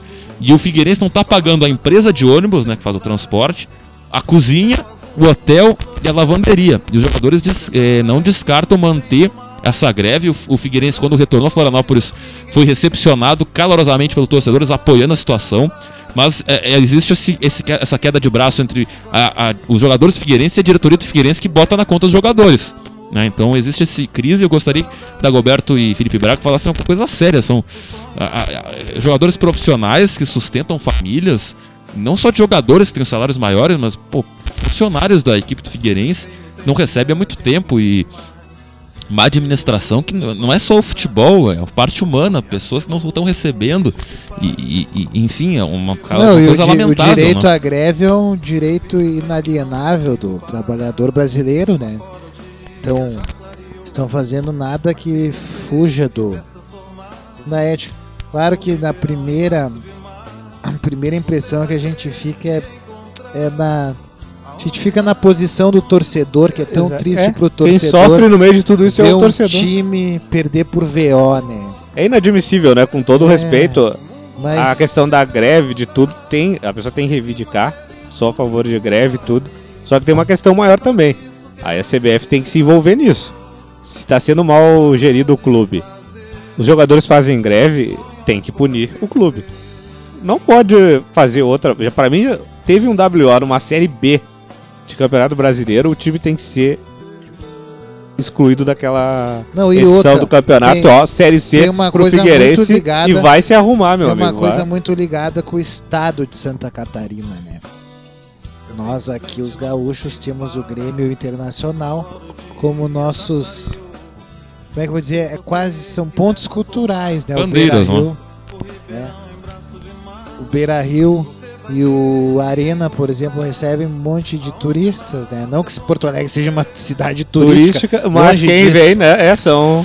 mas Oh, quando, se muito absor- quando se absorve pelas duas paixões que, é, que são os times da dupla Grenal. Então, eh, Santa Catarina, que tem no turismo algo muito forte, tem que dar um jeito de abraçar o Figueirense também, né? E aqui em Santa Catarina é diferente, né? Porque, por exemplo, Paraná e Rio Grande do Sul, a força estão nos times da capital, embora o Curitiba esteja mal também. Mas Santa Catarina não, as forças são muito espalhadas, né? Teve, porque hoje a grande força é a Chapecoense, Não, a Itamar, própria, Havaí, a própria teve o força, Joinville. a própria força econômica do estado de Santa Criciúma, Catarina tá, em- tá na cidade de Joinville, né? Na cidade de Chapecó e na cidade de Quem tu falou agora? O Criciúma também, que foi Criciúma, campeão da Copa do Criciúma. Brasil. Lages. Joinville. Mas, mas também, né, eh, o Figueirense paga, paga o preço de rebaixamentos da Série A, né? E outra, Isso traz um desgaste econômico muito grande. e outra coisa, né? Essas coisas de ah, porque agora tem que ter um mecenas que vai comprar os clubes brasileiros, cara. Olha, os dirigentes brasileiros são horríveis, mas eu jamais gostaria que um clube de futebol se- fosse administrado por um estrangeiro que chega aqui, despeja uma grana, brinca de mandar no time e chega uma hora, não, não quero mais. Leva embora e o time afunda nas dívidas. O que aconteceu com o Corinthians com a MSI, Grêmio e outros times com a ISL. Juventude. Embarcaram Juventude nessa com a Parmalat, E os times né? demoraram muito tempo pra se reerguer, tiveram que ser rebaixados, dívidas. é. Então, é que isso fica também de exemplo para que os clubes não embarquem nessa. Existe a Crefisa, existe a MSI, Parmalat, mas a cada um ou dois o Chelsea, o PSG, mas cada dois, três casos Tá, de sucesso o que são que milhares me- de times o que, que que são fracassados. do caso Sonda agora? O Sonda não é ele não é um dono do Inter, né? Ele é um investidor. É, né, o investidor com... Eu, eu digo, eu digo Assim ele como é o um Grêmio tem o cara porque do ele arroz, né? O Sério. Mário Rigo, alguma coisa É, assim. eu- o cara mas do eu- arroz. é, o cara do arroz e o O cara da Vompar também. Pra mim eles não são nem Parceiros. investidores, né? Eles são apaixonados, que eles na verdade eles estão dando dinheiro. Eles até têm. O retorno é mínimo, né? O Sonda, por exemplo, ajudou na contratação do D'Alessandro e não teve retorno. O Kleber, não Kleber. teve retorno, né? Luke. É, Luke, todas as E ele tem contratações 10% do Alan Costa, do Sacha e dos outros jogadores que não. Que não existe, é. não vão ter retorno. Ah, Isso mas é o. Perdoou uma dívida de 25 milhões do o Inter no Sacha- final do exercício o passado. Sacha teve o retorno É. já. O Sacha, Ele jogadores foi dado, ele foi trocado, né? Ele foi trocado. Não, o e é um Inter não dos- ganhou dinheiro com o Sacha, é isso que eu Não, é dizer. que é um dos Ele jogadores mais o importantes do Santos agora. Do Pra ver como São, o Santos é fraquinho. o Sampaoli tá. Fazendo o- mágica, né? Não, o Sacha caiu como uma luva no esquema do Sampaoli. É que o futebol tem muito disso, né, cara? Um jogador que é queimado aqui se consagra lá. Pegar, voltar pra Série C rapidinho. Série C, os gaúchos, a última rodada. Uma, o- ah, vou, até- vou voltar a falar da dupla que eu queria perguntar uma coisa pro Braga que faltou perguntar. Tardelli, o Grêmio tá pagando uma grana no Tardelli.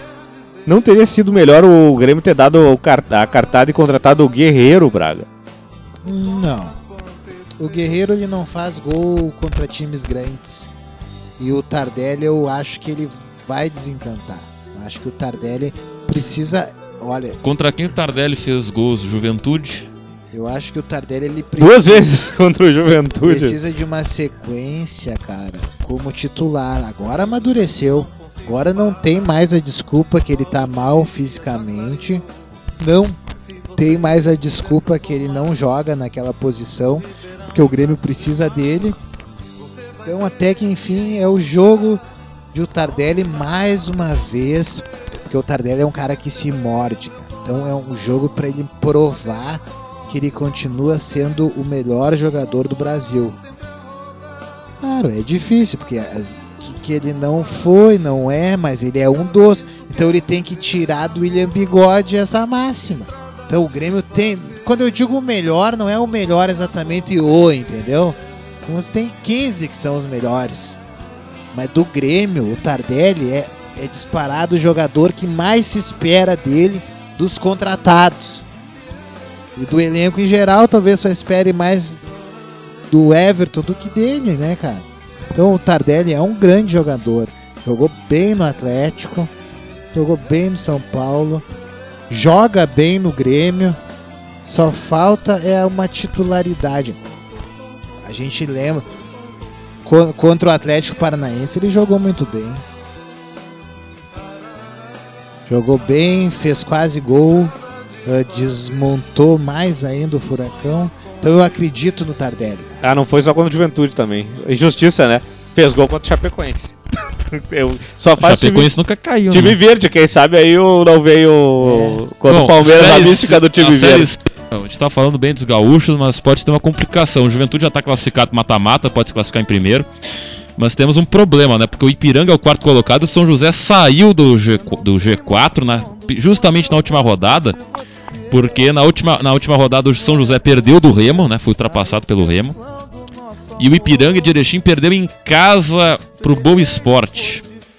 Mas E o aí- E o interessante é. Juventude empatou com o Volta Redonda, o Juventude tá classificada. Na última rodada, então, a gente tem o Repá, pode ser. Não, é. é se matam, né? São- é exato, o São José tem que ganhar do Voltaço, É. porque daí ele passa de um dos É, dois. o Juventude enfrenta o Ipiranga no, no Alfredo Jacone, ele pode eliminar o Ipiranga, o Ipiranga, o Ipiranga tem que vencer, né? Porque existe o Volta Redonda com os 25 pontos e o São José também com 25 pontos. Se ele não ganhar, ele, Não, acho que eu- eu não sei pode qual- passar o Remo se ele perder do Paysandu. Tem que ver o empate, Léo, porque tem que dar uma olhadinha no.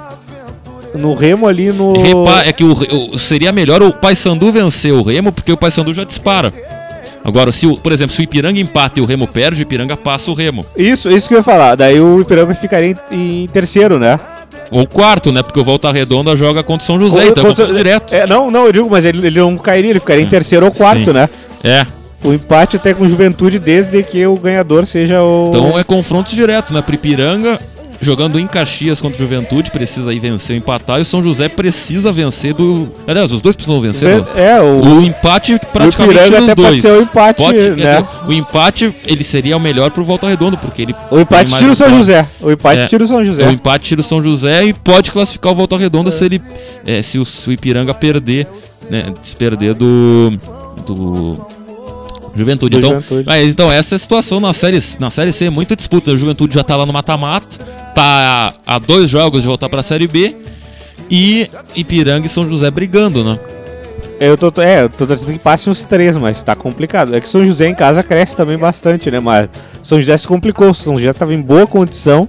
Aí nas últimas rodadas foi mal e agora tá em sexto, mas também ganhando se classifica, né? Mas tá complicado. Acho que do jeito que está se desenhando, se passarem dois vai ser uma benção já, né, Léo? É. E no outro grupo, né, que vão sair os adversários, por exemplo, a gente tem uma situação em que Tá, o Sampaio Correio e o Náutico já estão no mata-mata, mas, por exemplo, o Santa Cruz pode ficar fora, tá brigando com, o Confiança de Sergipe Imperatriz do Maranhão. Botafogo da Paraíba, o Ferroviário ali, tá um grupo embolado. Tem o, o 13 e o Globo do Rio Grande do Norte brigam pela última vaga, no- último vaga rebaixada, porque o ABC já tá rebaixado, né? Futebol de, do Rio Grande do Norte sem nenhum representante na Série D, a gente teve um campeão Catarina. Tá mal com o Figueirense, com os times aí na Série B, A e B não estão muito bem. Mas o Santa Catarina teve o primeiro campeão brasileiro 2019.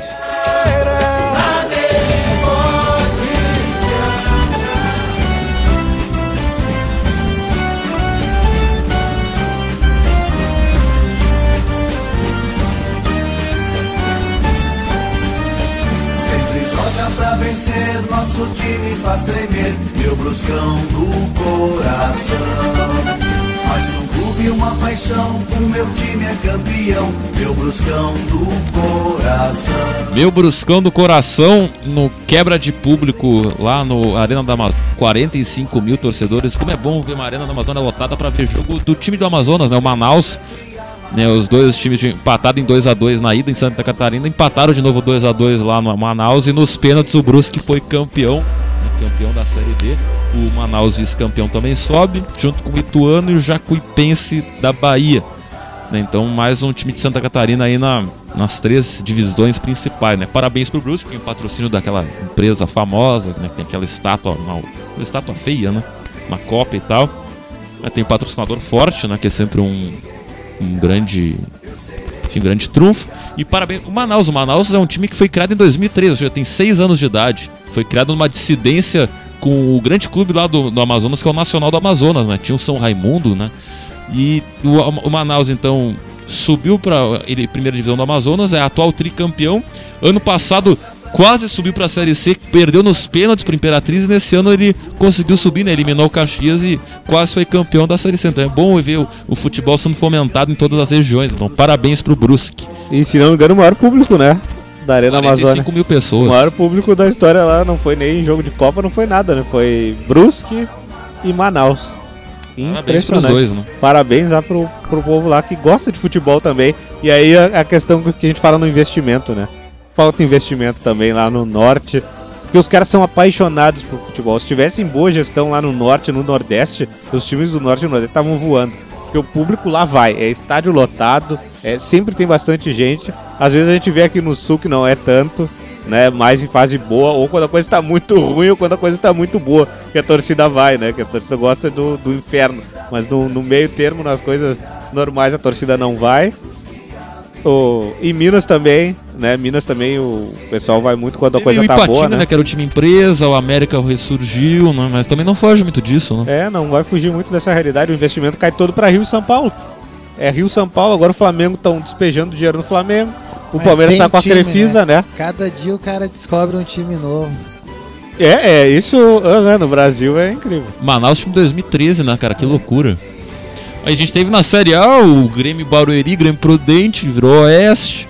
Teve o Guaratinguetá na Série B, o Ipatinga jogando na Série A, esses time empresa, né, cara? Agora o Red Bull comprou o Bragantino, né? Não é, é não é um uma- é. clube empresa, mas tem um aporte de uma empresa gigante, né? O projeto mundial da Red Bull. Tanto é que o Bragantino é líder e sobra na Série B do Antônio Carlos Zago. É isso de futebol da Série C, Série D? Bom, vou parar a música, porque essa semana é o momento mais aguardado do Felipe Braga. Não era discutir Grêmio Inter, era falar do programa homenagem sobre os 30 anos sem Raul Seixas, né? Geralmente a gente faz aquela coisa biográfica aqui, a gente fala, mas como o Raul Seixas é um cara muito grande, é, a biografia dura horas o programa já dura horas. Então, isso a gente está preparando com muito carinho, muito cuidado. Vai ser lançado em breve no Castbox, no Spotify.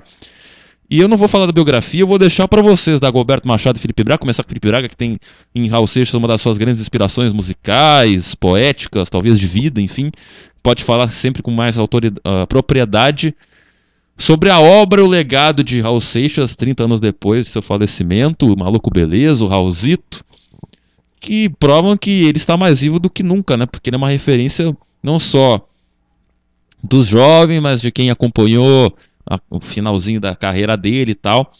Então, Felipe Braga, eu gostaria que o senhor falasse da importância de Raul Seixas né, na música brasileira e, claro, na tua obra, né? Enquanto compositor popular.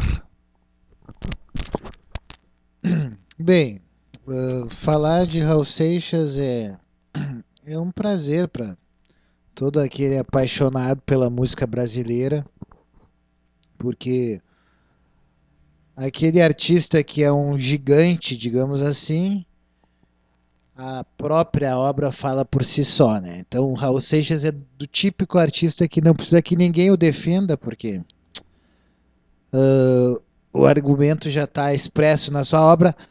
Ele que faz parte daquele grupo de artistas de vanguarda da música brasileira que revolucionaram o aspecto estético e colocaram definitivamente o Brasil no mapa da, da indústria fonográfica, porque não foi não foi o, sertanejo universitário, não foi o ah, o brega que colocou o Brasil na assim no mapa foi justamente esses artistas de vanguarda, né? Não que o que tem algum mérito, ser, demérito sertanejo universitário, o brega. O próprio Raul era muito brega, né?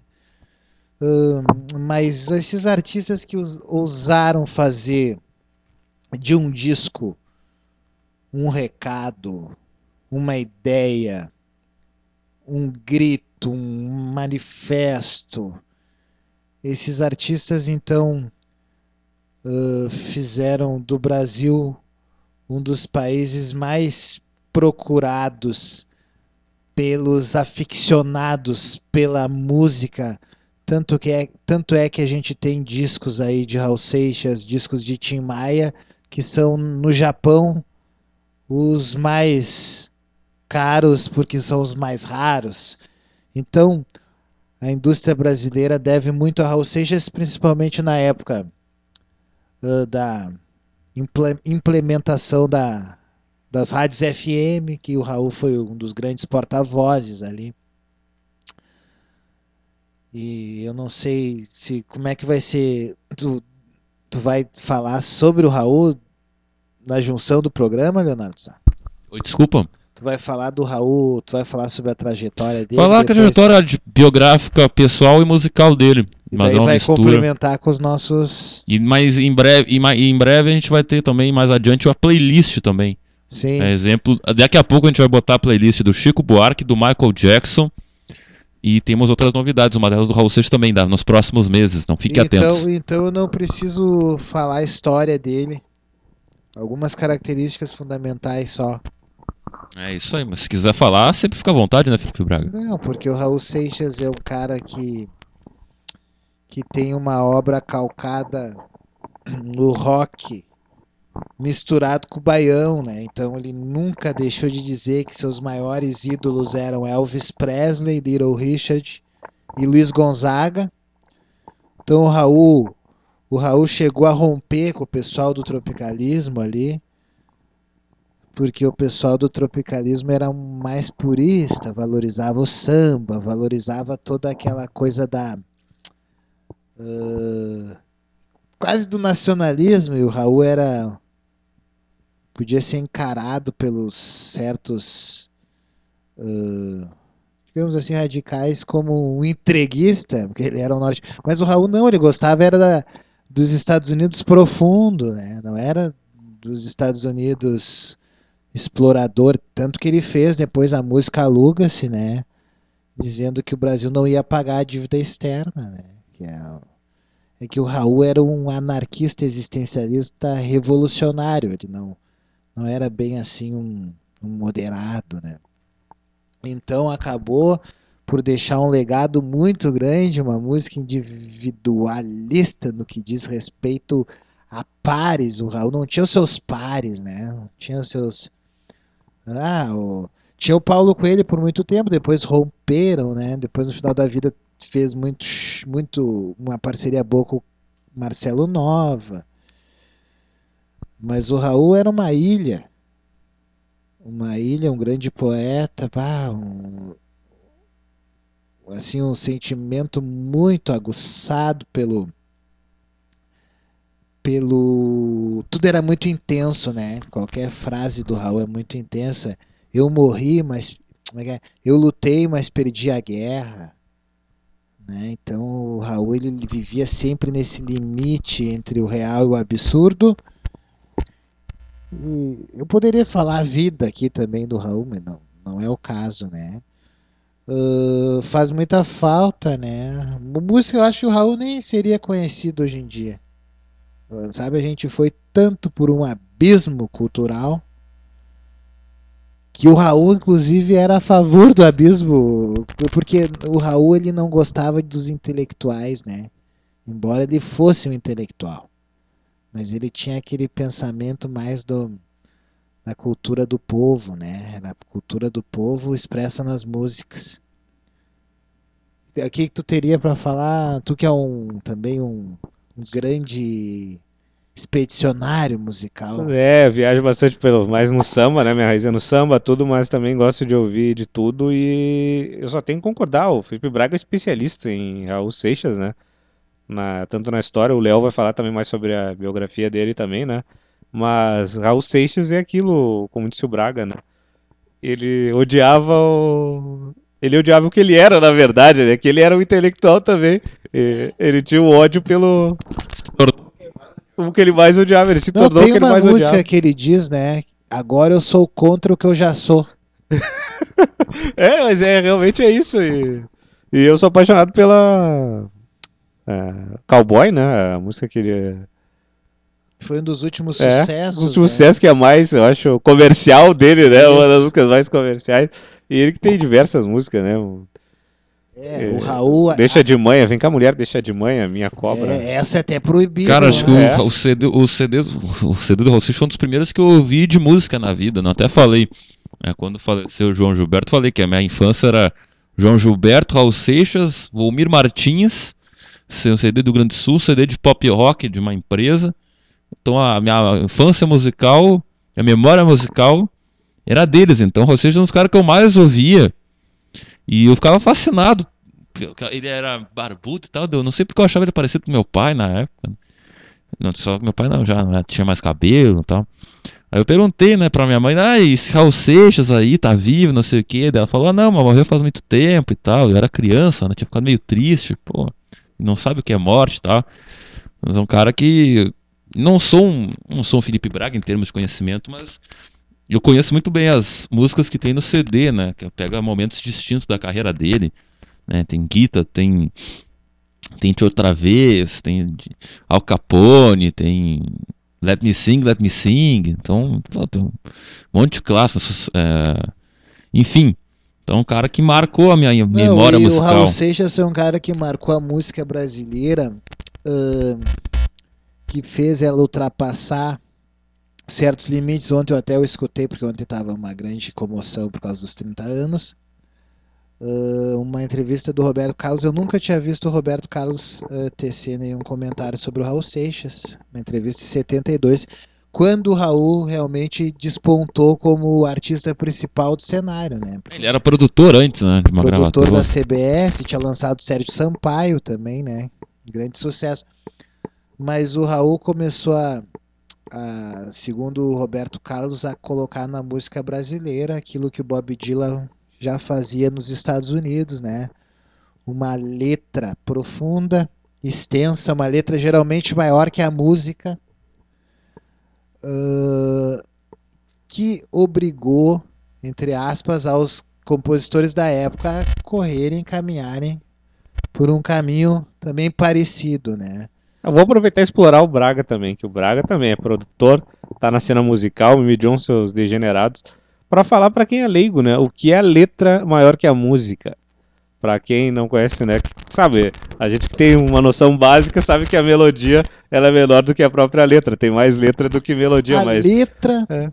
ãh, maior que a música aqui no Brasil ela é muito importante porque ela acaba rompendo com a importância maior que se dava à música pelos artistas antes disso.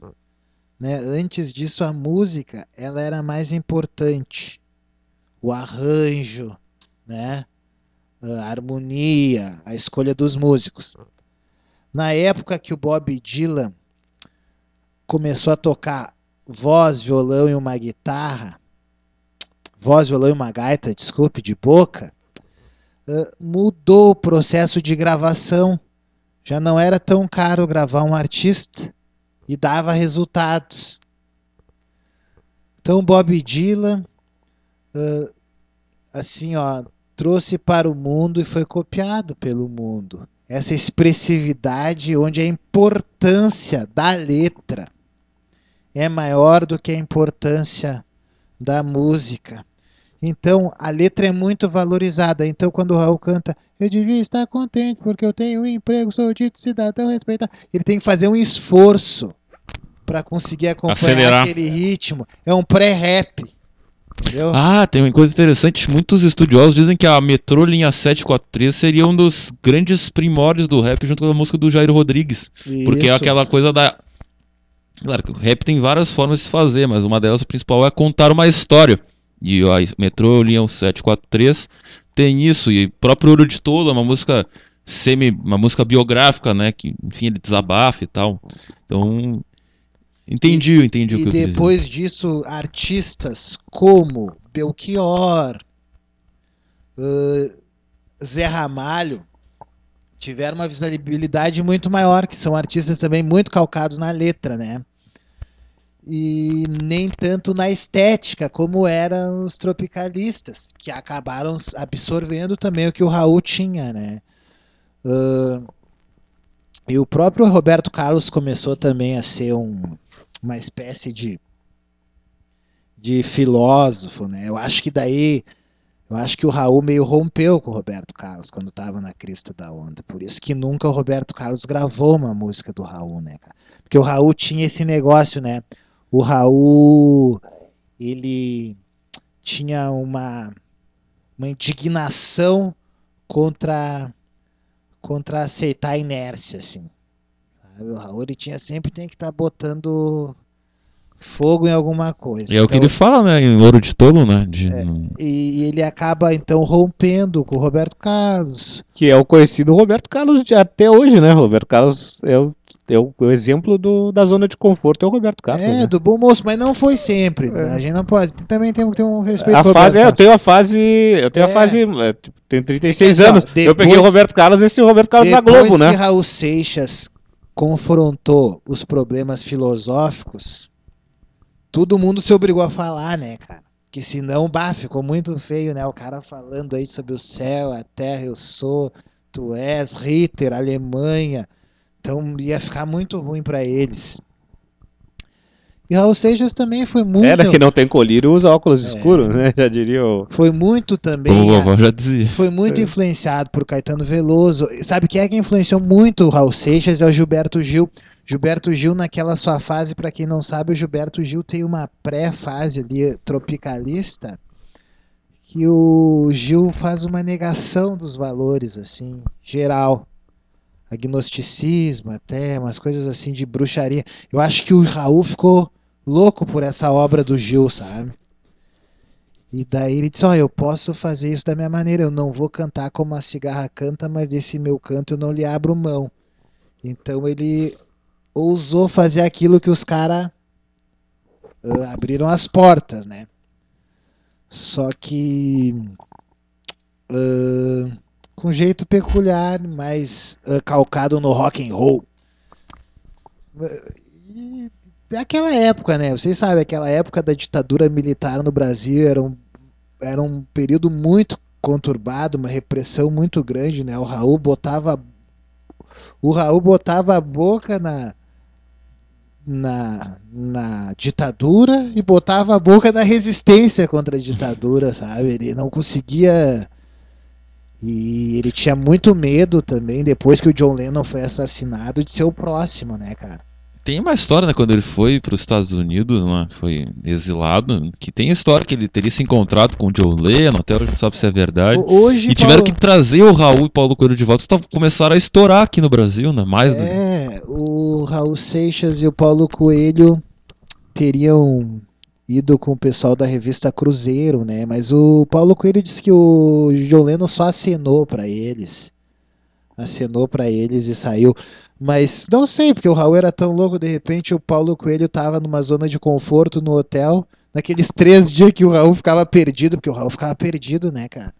Ele saía de órbita, né? Ele era um transeunte, né, cara? Então, imagina ser um transeunte nos Estados Unidos, deve ser divertido, né? E ah, eu acho que dos aspectos mais importantes do Raul Seixas, eu citaria, já que o Raul não teve um encontro com o John Lennon, ele teria tido um encontro de fontes seguras com o Mick Jagger. Nos anos 60, na Bahia, quando o Raul ainda era do Raulzitos Panteras, precisavam de um cara que soubesse falar inglês para entrevistar o Mick Jagger. Daí que o Mick Jagger tinha dito pro Raul que aquela música que eles gostavam na época, Elvis Presley, Chuck Berry estavam com os dias contados. Então que era bom o Raul explorar o samba. Teria dito isso pro Raul, né? E o Raul então teria gravado aquela mosca na sopa com aqueles ah, aqueles coisa, como é que se chama? Afo- Afoxé, umas coisas assim, né? Axé. É, porque é uma coisa bem nordestina a partir disso, né, cara? Então foi uma dica e tanto que o Raul Seixas recebeu do Mick Jagger, né, cara? E acho também que, que o Raul sofreu muito por amor, né, cara? Bah, o Raul foi um amargurado existencialista. O Raul era um, um cara assim que. Ele teve milhares de esposas, não é? É, mas foi um cara que trocou trocou a cultura do saber pela cultura do carinho e do amor propriamente dito, entendeu? Ele ousou. Ele, o Raul foi quase um Lúcifer, né? Porque o Lúcifer foi expulso do paraíso porque ele não tinha a solidariedade. Ele queria ter, ele queria que no céu ele tivesse uns arregos porque ele tocava melhor que os caras. Ele impressionava mais que todo mundo. Né? Daí ele foi expulso, então o Raul tinha esse olhar do esse olhar do mei- 666, né? E o Raul fez, né? É uma época muito mística, tu vê, o Jorge Benjor era um alquimista, né, cara? O Tim Maia era do Universo em Desencanto. O Ney Mato Grosso, Zé Ramalho, todos esses tinham seu misticismo, né? E o Raul era um bruxo, né, cara? O Raul teve iniciações em bruxaria, junto com o Paulo Coelho. Até o casamento dele com uma das mulheres que tu falou, né? É um casamento pagão, né, cara? Tem no YouTube, eles filmaram o casamento, né? E Então acho que o Raul sofreu muito com a primeira mulher dele, que era norte-americana, e ela era uma pessoa assim, calcada calcada no bem, calcada no tanto, que depois ela se casou com um pastor norte-americano, né, cara, uns valores assim bem bem que pro Raul, daí o Raul passou a vida inteira defendendo que ele era o rock do diabo, né, cara? Então imagina ele virou, ele passou a vida inteira sendo um foragido, sabe? Defendendo a sua bandeira existencialista recalcado. O Raul era um pouco recalcado, tanto que ele critica um monte o Freud, né, cara? Às vezes ele critica o Freud. Quando o Freud explica, o diabo fica dando um toque. Porque o caso do Raul era um caso meio sem cura, que a psiquiatria não podia dar conta. E depois ele teve muitas doenças, muito envolvimento com, com drogas e álcool. Mas a gente faz uma pesquisa básica aí nos bancos de dados das universidades e, e vê que vários desses filósofos, artistas da época que fizeram obras muito assim uh, intensas, muito desconexas assim da realidade, assim, eles passavam por algum motivo de recalque, assim, sabe, que se fossem analisados pela psiquiatria teriam sido taxados como recalcados, né? Que o recalcado é aquela que o que o eu não sou psiquiatra, não sei dizer, mas o significado e o significante sempre estão em desin, não, estão alinhados, né? Desin, des, desalinho. Então ele nunca tem a, a convicção certa da coisa. Então isso é um sofrimento, né? Porque aquele que tem uma convicção que é de esquerda, por exemplo, tudo faz sentido para ele. De direita, tudo faz sentido, mas para quem não tem essa. Pá, é sofrer um sofrimento, né, cara? Então o que tu vai fazer? Tu vai fazer uma obra, tu vai fazer uma. Né, uma... Então as músicas do Raul flertam sempre com a dúvida. Tu precisa, tu precisa criar o que tu te encontre, né? É, tem, um é. caminho para fazer alguma coisa, uma obra. Foi capaz de herder, foi capaz de erguer do lodo e uma voz rouca um canto de amor. Sabe? Era a única saída que ele tinha, né, cara? Uh, então as músicas do Raul flertam muito assim, com o bem e o mal, o vou, não vou. Sabe? A primeira parte da música é ele dizendo que vai embora, na segunda ele sugerindo que se ele ficasse como seria. Né? Então o Raul, o Raul usou o que os alquimistas usavam na literatura pagã ele colocou na música, ele foi iniciado, né, cara? Então ele sabia, ó, tem uma coisa que eu sei como faz para pegar o inconsciente das pessoas. Porque o Raul, como ele não trabalhava que nem os artistas políticos aí, através da consciência, ele trabalhava através da inconsciência, do surrealismo. A estética era muito importante. E esse jogo, meu, a literatura pagã é isso, é um jogo de, de tu ler, ler, ler, ler, assim, parece que tu tá entendendo tudo. E tu meio não entendeu nada, mas tu absorveu, né? É estética, né, cara? Estética versus o conteúdo, né, cara? É a forma, é Deleuze. Eu até fiquei muito feliz que tem agora uma, um, um grupo, um núcleo lá na, na Unicamp sobre Deleuze, que é o metafísico, ele, ele trata, aborda muito esses assuntos aí do ser ou não ser, sendo a mesma coisa e dizendo.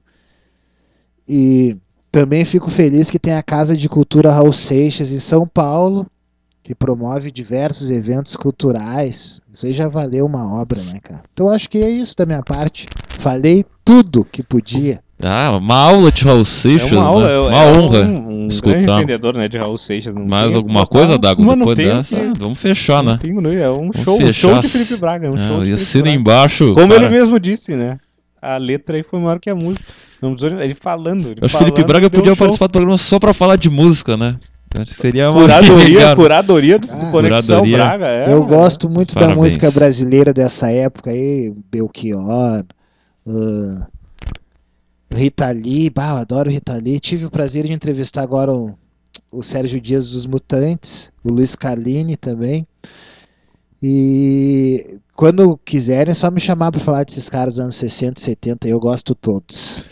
Bom, depois dessa aula de Raul Seixas, vamos pro destaque final de vocês. Dagoberto Machado, teu destaque final aí, Fim de papo do Pré-Socráticos 28.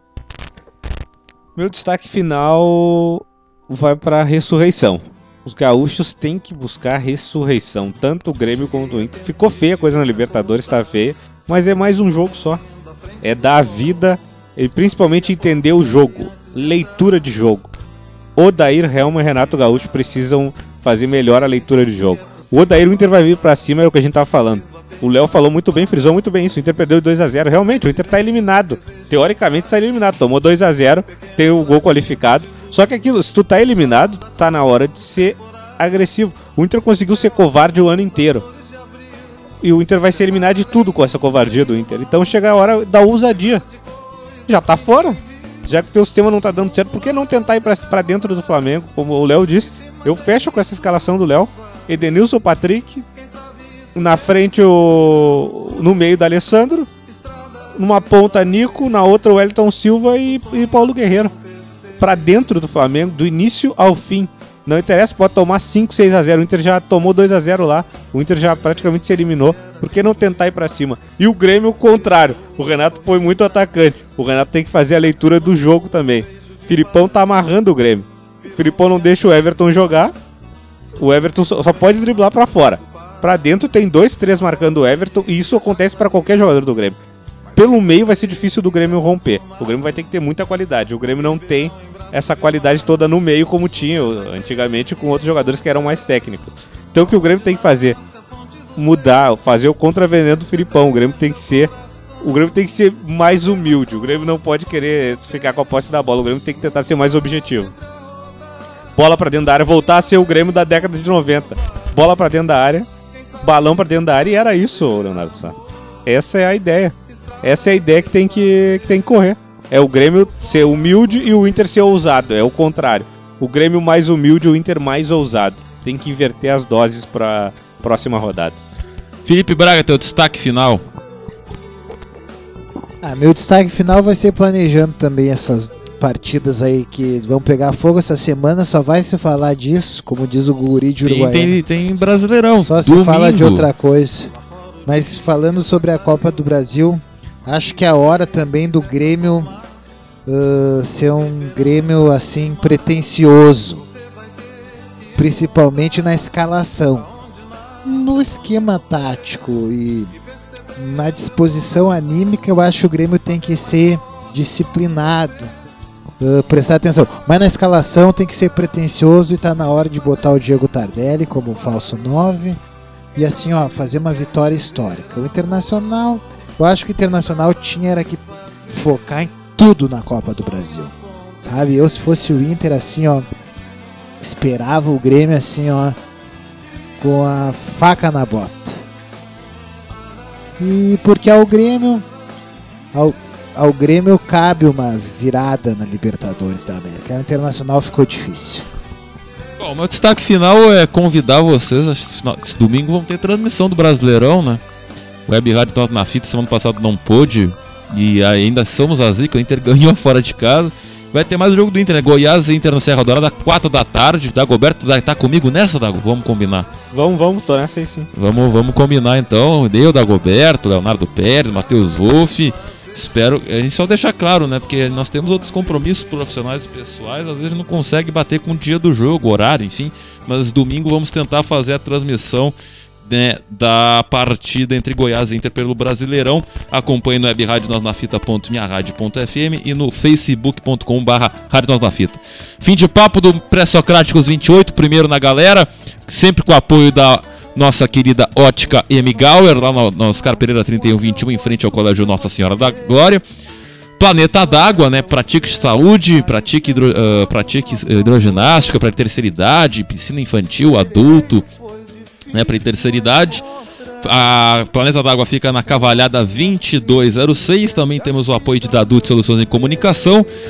Confraria do Pastel em Vacaria, a Prova Seg Corretora de Seguros e Companhia Limitada lá no campo cima da Serra e a e o Henrique Ribeiro Fotografia, os patrocinadores da galera Postos JA, Internet O Sul, o IF Uniformes Esportivos, Centro, Centro Esportivo Rodrigo Mendes, Leal Info, Gráfica Decalque, Araújo Segurança, a Valor Engenharia de Avaliações, a Aeres Telecom, E é isso aí, pessoal. Acompanhe este e outros programas no nosso Castbox, no nosso Spotify, no facebook.com.br na fita e na programação da Rádio Galera. Para finalizar o programa, é claro, não poderia, ser, não poderia deixar de ser diferente. Raul Seixas, viva a sociedade alternativa. É isso aí, pessoal. Até semana que vem. Fui!